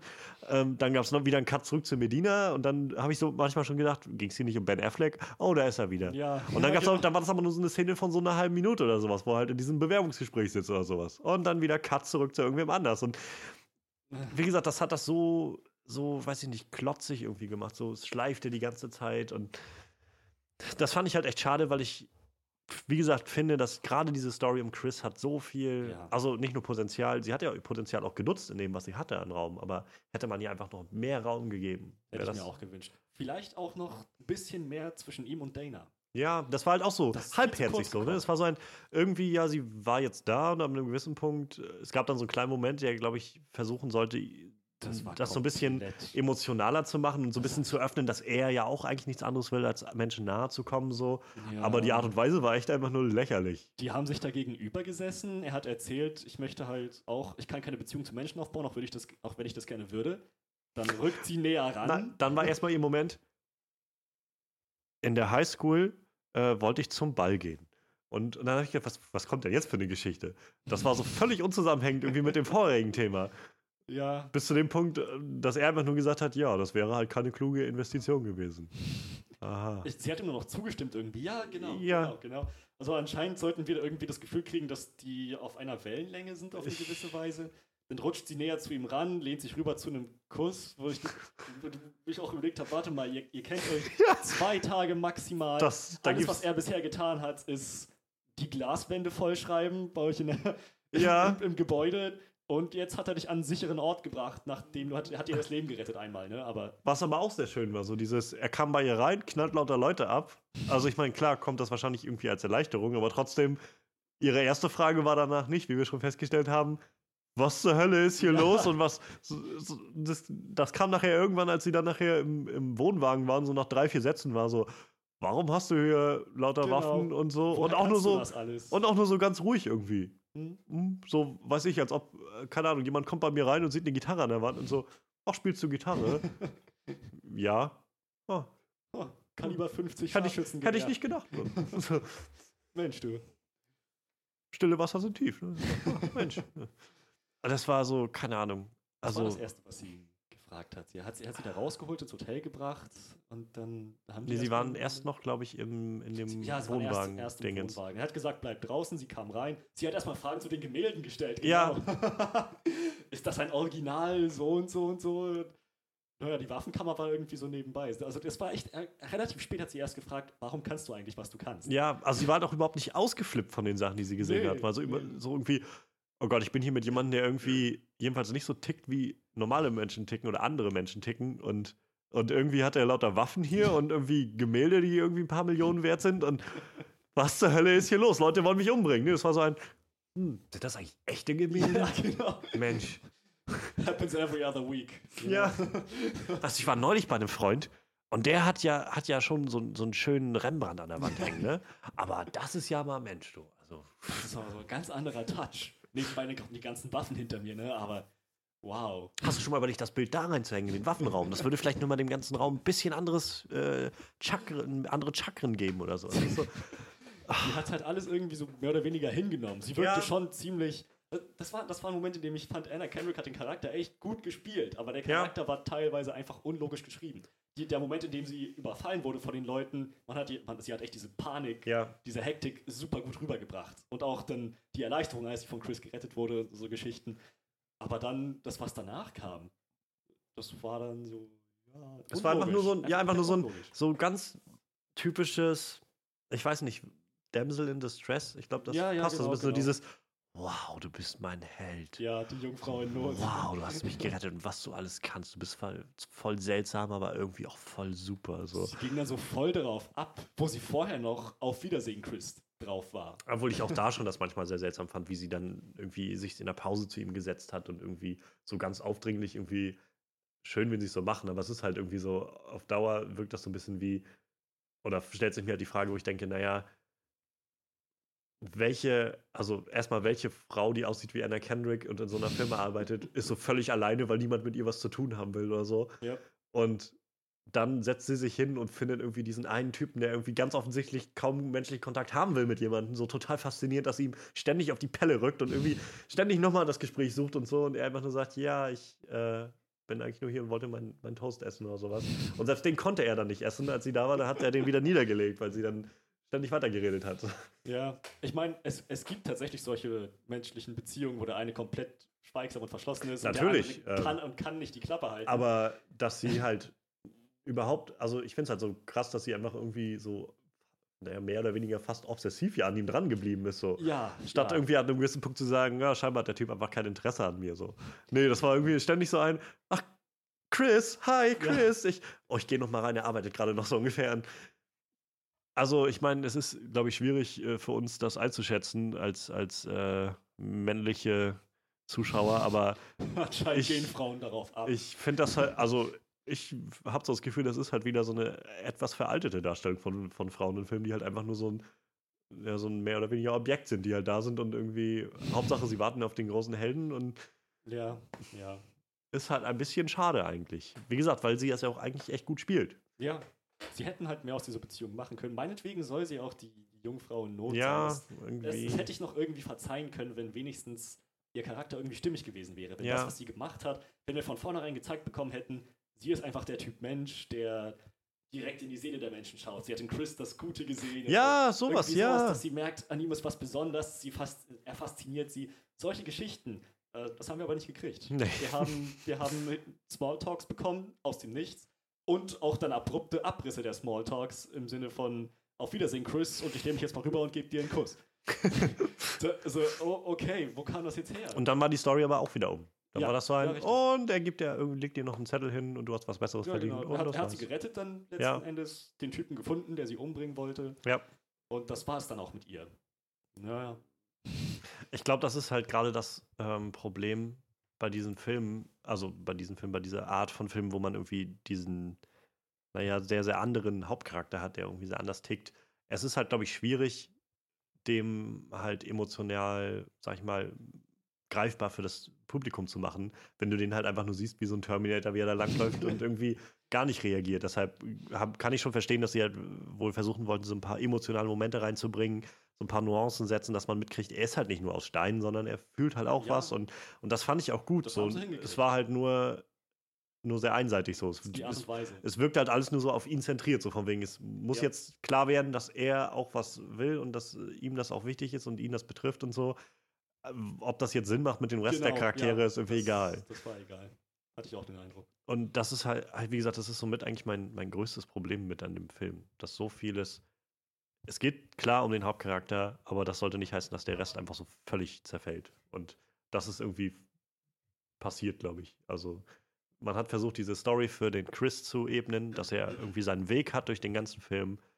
Und was man dann halt so am Rand noch brauchte, wurde reingeworfen. Dann wurde dieses, diese ganze Handlung um J.K. Simmons reingeworfen, damit wir so ein bisschen sehen, ja, ihm ist das mit dem Vater-Ding sehr wichtig und dass wir so ein bisschen Hintergrundgeschichte zu ihm kriegen mit, äh, mit der Beerdigung und so, ähm, wo sein Vater dann gestorben ist.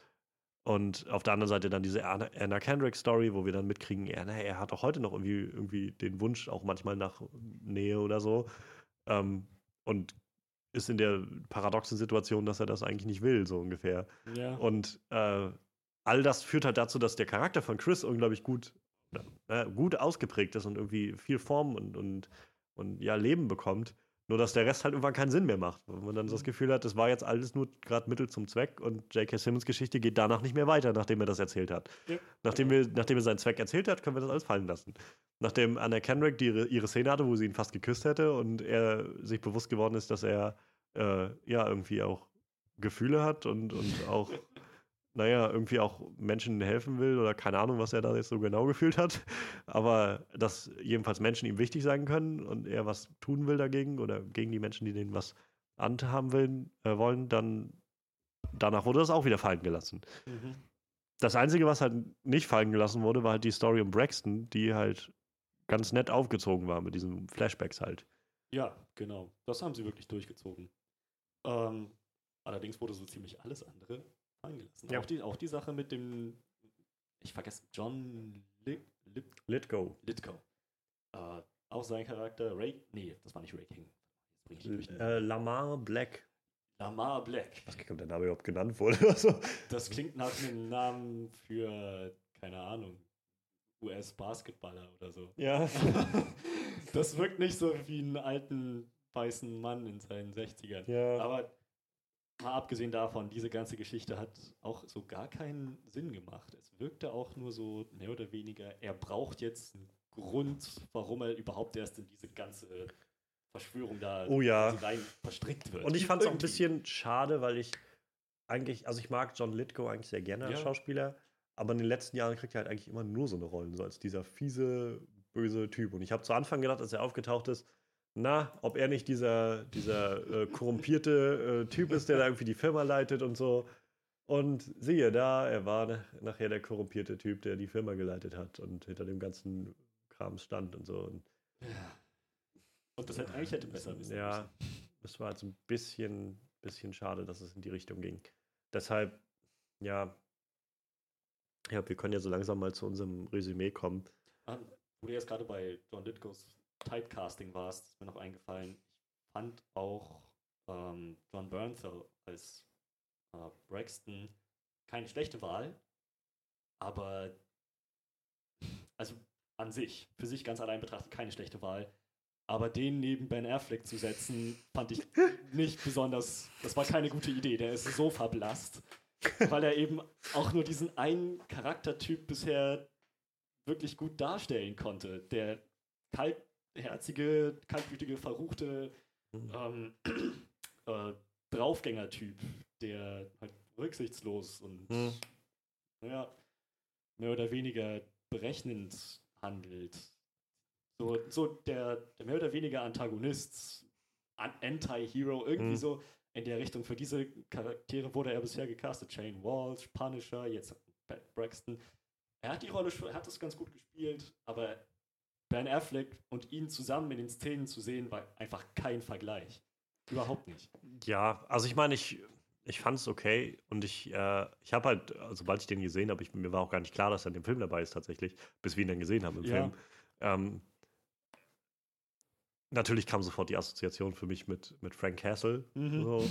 Und vieles, also es deutet, also war auch vom Charakterzügen ähnlich, ähm, mit diesem Killer irgendwie und und so. Aber ich fand es halt doch schon dann, nachdem man es ein bisschen gesehen hat, doch noch ein, ein, Stück weit doch anders als das, was ich von Frank Castle jedenfalls kenne.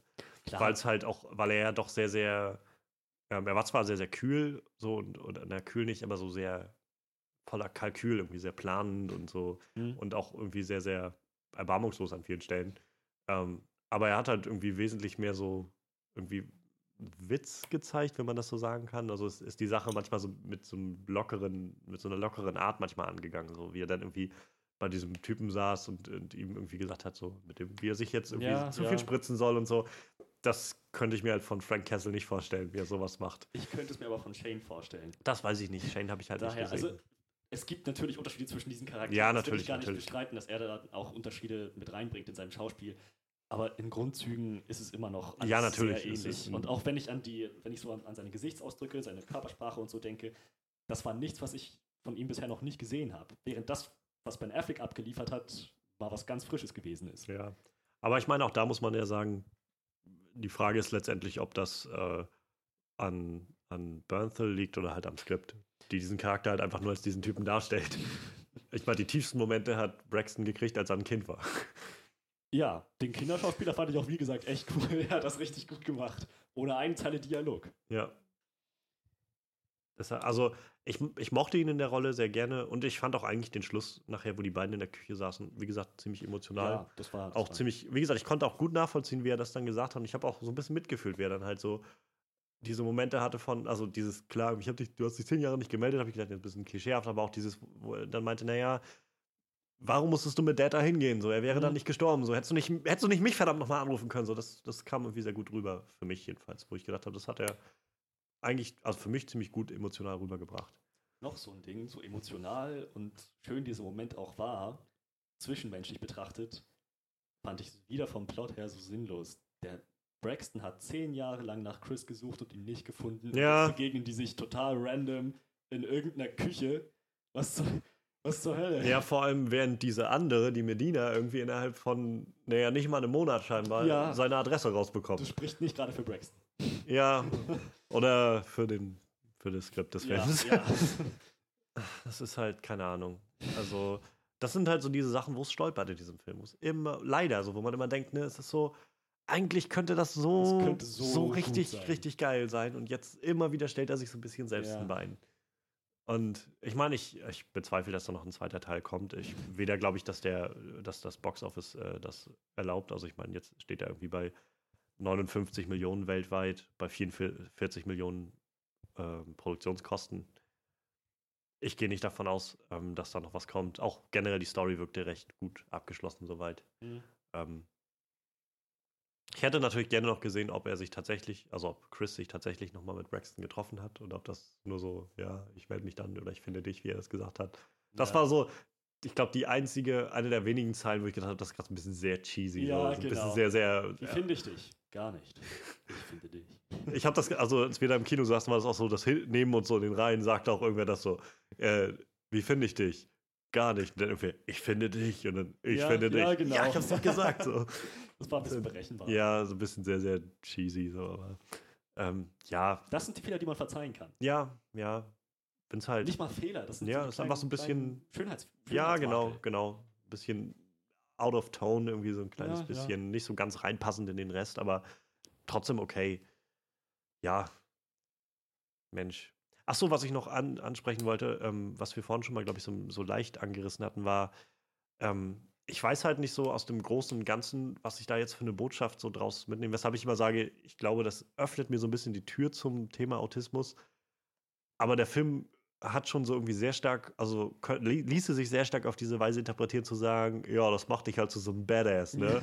Du komm, mit diesen Nebenwirkungen kommst du schon klar, aber ansonsten kannst du halt einfach nur ein Badass werden, so, weil wir sehen ja, er ist nicht zu diesem Psychiatertypen gegangen und ist ein, einfach nur ein richtig krasser Typ geworden. Ich meine, Anna Kendrick steht auf ihn und, äh, und er ist ein reicher Buchhalter und wird von dem, von dem Gesetz nicht verfolgt oder nicht geschnappt oder wie auch immer und Stimmt eigentlich. und er kann um sich ballern, so und wie er will. Und macht alle platt, die da sind. So. Ich, ich musste auch manchmal denken, er war vielleicht auch einfach nur so ein Glückstreffer. Ich meine, bei wie vielen anderen Ja. Kindern wäre diese Erziehungsmethode so nach hinten losgegangen, dass die einfach ihren Verstand verloren Ja. hätten oder so. Eben, Musste ich, eben. musste, und, ich, meine, ich, ich weiß es nicht, ich frage mich das. Mhm. Ich glaube nicht, dass jeder Asperger ähm, Mensch, jeder, der, unter, der Asperger-Syndrom hat, der auf diese Weise erzogen wird, auch als solches Resultat Ja. endet. Eben, eben, das, das denke Ich ich halt glaube auch. nicht, dass irgendjemand, der auf die Weise erzogen wird, als so Resultat endet. Aber gut, dafür ist es ein Film. Ja, natürlich. Aber ich meine, das ist halt so ein bisschen vielleicht fragwürdig, dass es halt, sag ich mal, Leute, die zum Beispiel, ich meine, ich weiß, was Asperger-Syndrom ist, ich weiß auch, was Ja. Autismus ist. Ich habe mich halt nicht so explizit damit auseinandergesetzt, wie sich das alles darstellt und so. Ähm, so ein paar Grundsachen und, und Eckdaten wusste ich halt. Ähm, und ich bin halt auch sehr vorsichtig bei diesem Film erstmal, mir das so einfach eins zu eins zu, über, zu übernehmen. Ich finde es gut, einen Einblick da reinzukriegen, weil ich ja auch glaube, gerade bei Ben Affleck, dass er sich da viel Beratung Ja. geholt haben wird, um sich damit auseinanderzusetzen, wie man das spielt, wie Leute das, ja, sich da benehmen, wenn sie sowas haben und so. Ähm, nur kann ich mir halt vorstellen, dass jemand, der zum Beispiel das Wort Asperger jetzt irgendwie zum ersten Mal da mitbekommt. So. Sagen wir mal, jetzt ist irgendwie jemand, der gerade halt 18 geworden ist und das gerade noch nicht gehört und set, setzt sich jetzt in den Film. Das gibt halt eine ziemlich seltsame Botschaft irgendwie mit rüber, habe ich so das Gefühl, oder? Ich hatte den, also wenn ich mich da reinversetzen müsste, würde ich denken, die Botschaft ist, besondere Menschen können Superhelden werden. Ja, aber das, also es wurde zum Beispiel so völlig unter den Teppich gekehrt, dass es eigentlich ideal wäre, wenn jemand eine Therapie bekommt. Weil, genau, ja. weil der, naja, der Ansatz war ja zu Anfang von dem Therapeuten zu sagen, Menschen sind nicht weniger wert, nur weil sie, weil sie Mhm. irgendwie Asperger-Syndrom oder sonst was haben. Sie sind einfach nur anders und brauchen halt eine andere Förderung. Und das ist auch total okay. Und, und Das wir, war die Botschaft, die ich mitgenommen habe, ehrlich und gesagt. die fände ich halt auch gut, wenn die besser rausgekommen wäre, weil das war so ein, eigentlich, ja, das war der Vorschlag von dem und er hat das eigentlich nicht gebraucht. Er brauchte nämlich eigentlich nur ein bisschen äh, Badass werden, weil anders, also man braucht keine Therapie, um das äh, mitzukriegen. Also ich, ich sage nur, man kann es, glaube ich, so interpretieren. Ja, und das ist, glaube ich, das Problem, Genau. was ich damit habe. Ich, ich meine, wenn man ein bisschen abstrahiert, mal weg von Therapie, ja oder nein, ist, glaube ich, so die etwas allgemeinere Botschaft. Menschen, die halt mit, mit solchen, wie soll ich das nennen? Äh, naja. Es ist schwierig, da politisch das korrekt das ist, zu ja, benennen. Ne? ich versuche das gerade irgendwie. Ähm, wir hatten, ich hatte im, äh, ich habe ein Seminar gerade, äh, wo es um auch so um Irrenhäuser in der frühen Neuzeit geht. Äh, und die äh, Dozentin hat das zum Beispiel betitelt mit äh, geistige Devianz. Das finde ich äußerst gut. Also Menschen, die mit geistiger Devianz geboren werden, sind eben, sollten anders behandelt werden, können aber unter den richtigen Umständen immer noch wahnsinnig viel aus ihrem Leben Natürlich, rausholen. natürlich. Wenn wir mal weggehen von der ganzen Reizüberflutung und Geheimagenten-Sache, ich glaube, wenn wir so ein bisschen allgemeiner werden, dann ähm, auch die haben unglaubliche Talente, die genutzt werden können. So. Natürlich, ich, natürlich. So könnte man es auffassen. Aber ja, auch deine Sichtweise ist sozusagen, nö, abhärten. Therapie ist für Schwächlinge. Ja, also es ist nicht das, was ich daraus mitgenommen habe, weil ich den Film auch einfach nicht so ernst nehme auf dieser Ebene. So Ja, wie ich sage, ja. es ist nur ein Film für mich. Dass halt diese Botschaft entstehen kann, ist halt mein, mein, Ja, meine Sorge genau. dabei. So, deshalb mm, ja, bin ich immer so ein bisschen. Das ist so ein bisschen schwierig. Ich glaube natürlich, das wird nicht der Gedanke sein, den die dabei gehabt haben, diesen Film zu machen. Ähm, ähnlich ist es zum Beispiel bei ähm, Avatar, dem Film. Ich hatte mal eine, ein Seminar, wo wir uns darüber unterhalten haben, über den Film von James Cameron 2011 oder so. Avatar? 11 oder 12, Avatar. ja, Das ähm, dürfte noch früher gewesen sein. 2009? Neun? Ich glaube 9. Das ist ja lange her. Ja. Ähm, ja, auf jeden Fall, in dem Jahr kam Assassin's Creed 2 raus.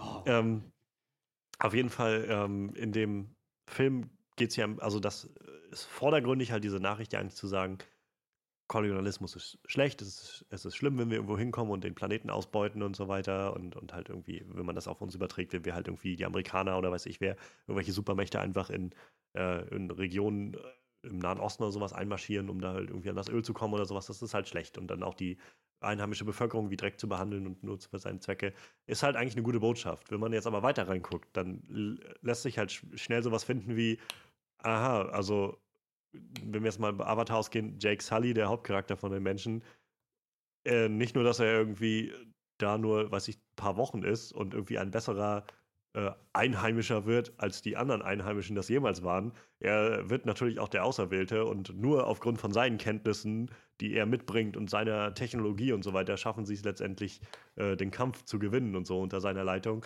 Das ist halt so Sachen, die wird niemand geplant haben, als sie den Film geschrieben haben, sowas mitschwingen zu lassen.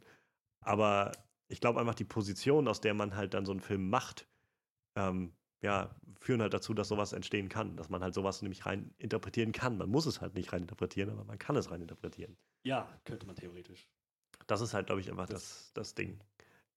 Das ist halt, glaube ich, auch, warum, ähm, warum man in Hollywood oder warum in Hollywood ja auch immer mehr der Ruf danach laut wird, man sollte irgendwie heterogener werden. Es sollten irgendwie viel mehr Leute aus unterschiedlichen Schichten, aus unterschiedlichen Ethnien und so weiter vertreten sein, damit halt nicht nur immer über diese Person erzählt wird, sondern halt diese Person selbst irgendwie ihre Geschichten erzählen können, ihre Filme machen können oder sowas. Hm. Ähm, bei, bei Luke Cage war es jetzt zum Beispiel bei der Netflix-Serie so, dass es ja ähm, nur mal in Harlem spielt und ganz äh, Großteil einfach äh, schwarze Hauptcharaktere hat oder Charaktere hat.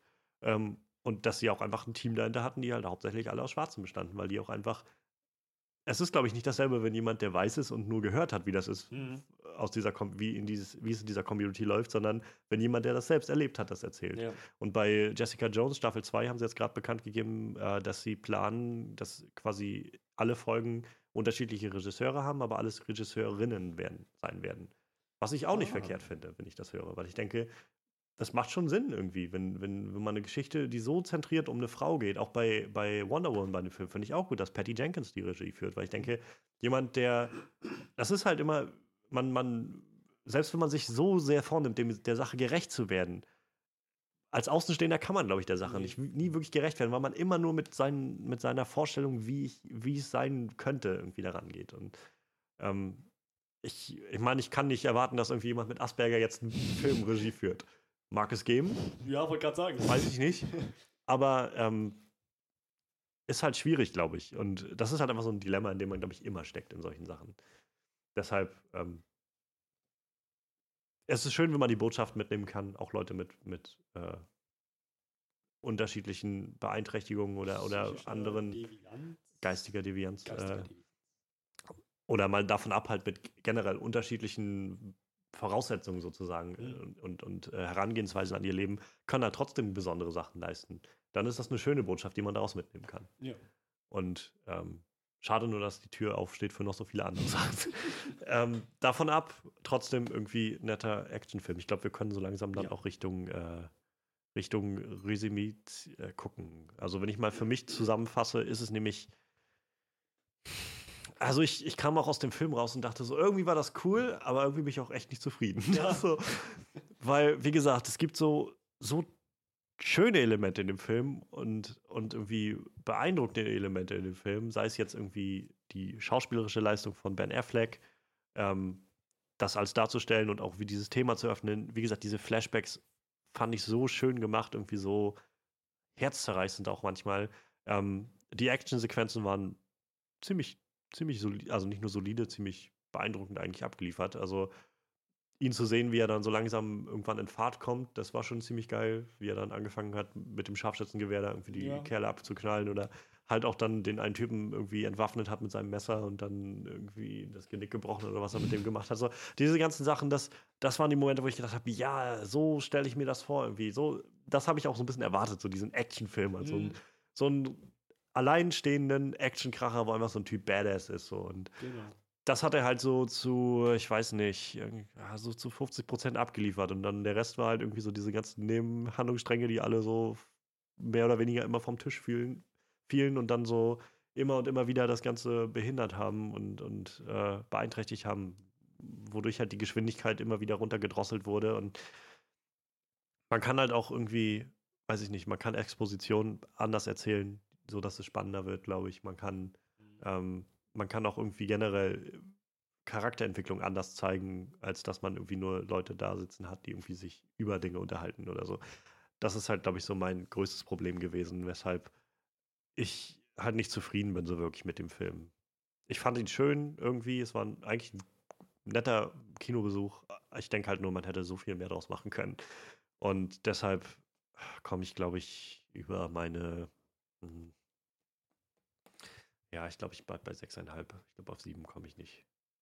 Ich glaube, 6,5 von 10 ist so das, was ich, äh, was ich da bereit bin, irgendwie zu geben. 6,5 von 10.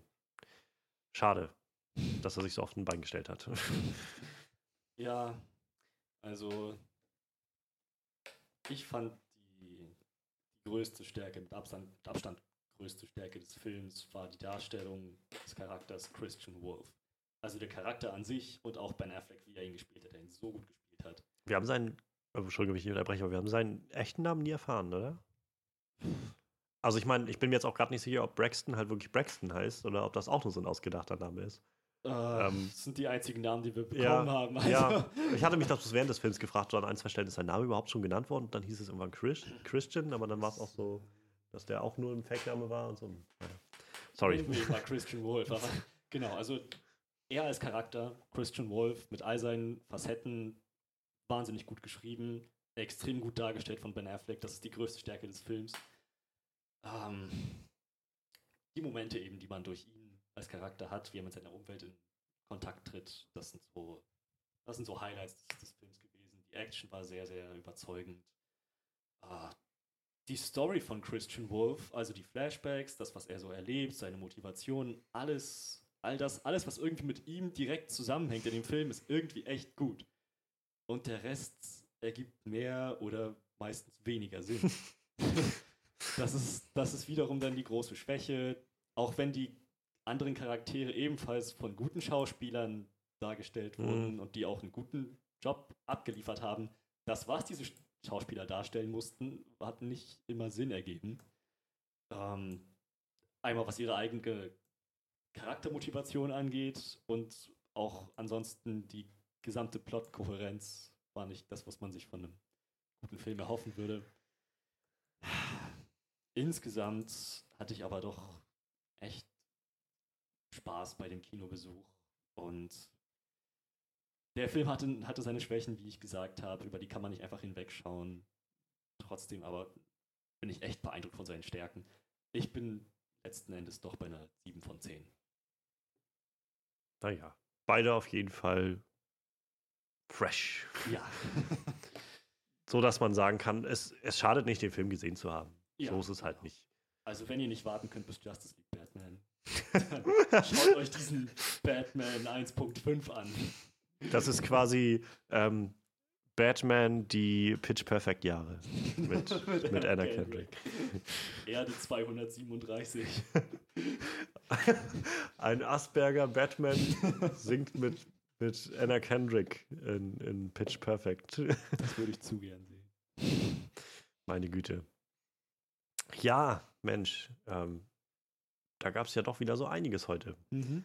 Ähm, ich glaube, wir können so langsam mal die Kiste zumachen und ähm, einmal möchte ich noch vorher kurz darauf hinweisen, dass wir nächste Woche Manuel wieder dabei haben werden. Und dass wir dann einen, naja, wieder mal so einen Film ansteuern, auf den wir schon länger warten. Mhm. Und zwar läuft ja jetzt quasi morgen, also sogar heute Abend kommt, glaube ich, die Vorpremiere, aber ab morgen dann offiziell im Kino ähm, Doctor Strange, der neue Marvel-Film. Und da haben wir uns natürlich gedacht, das können wir uns nicht entgehen lassen. Ähm, das heißt, wir werden irgendwann jetzt am Wochenende da noch reinrennen in das Ding und uns dann nächste Woche wiederfinden, wieder hier im Podcast und mal beschauen, wie der neue Marvel-Film so geworden ist. Ob wir, naja, äh, schon Besseres gesehen haben oder ob es irgendwie wieder ein neues Highlight in der, naja, irgendwie scheinbar nicht enden wollenden Marvel-Siegesserie wird. ähm, ich bin auf jeden Fall sehr gespannt. Ich glaube, wir alle sind sehr gespannt, was wir da zu sehen bekommen. Davon ab, ähm, nächste Woche natürlich wieder die Highlights der Woche, wenn das wieder klappt. Wahrscheinlich wieder eine kleine Walking Dead Review. Mhm. Ähm, mal schauen, was sich so machen lässt. Und ansonsten, ähm, ja, findet ihr den Podcast überall, wo ihr so Podcasts finden wollt, bei iTunes, bei Soundcloud. Oder ihr sucht euch, holt euch einfach die URL und ladet euch den irgendwo in euren äh, Musikplayer der Wahl. ähm, ansonsten findet ihr ihn auch natürlich auf der Space Luchadores Website, spaceluchadores.de, die Website unseres guten Manuels. Und die Facebook-Seite natürlich unter Onscreen Review. Ich glaube, das war's soweit. Ähm, wenn jemand Lust hat, teilen und kommentieren und was man mit solchen Sachen macht. ähm, wir freuen uns aufs nächste Mal und dass es noch jemand zugehört hat. Ähm, bis dann, würde ich mal sagen.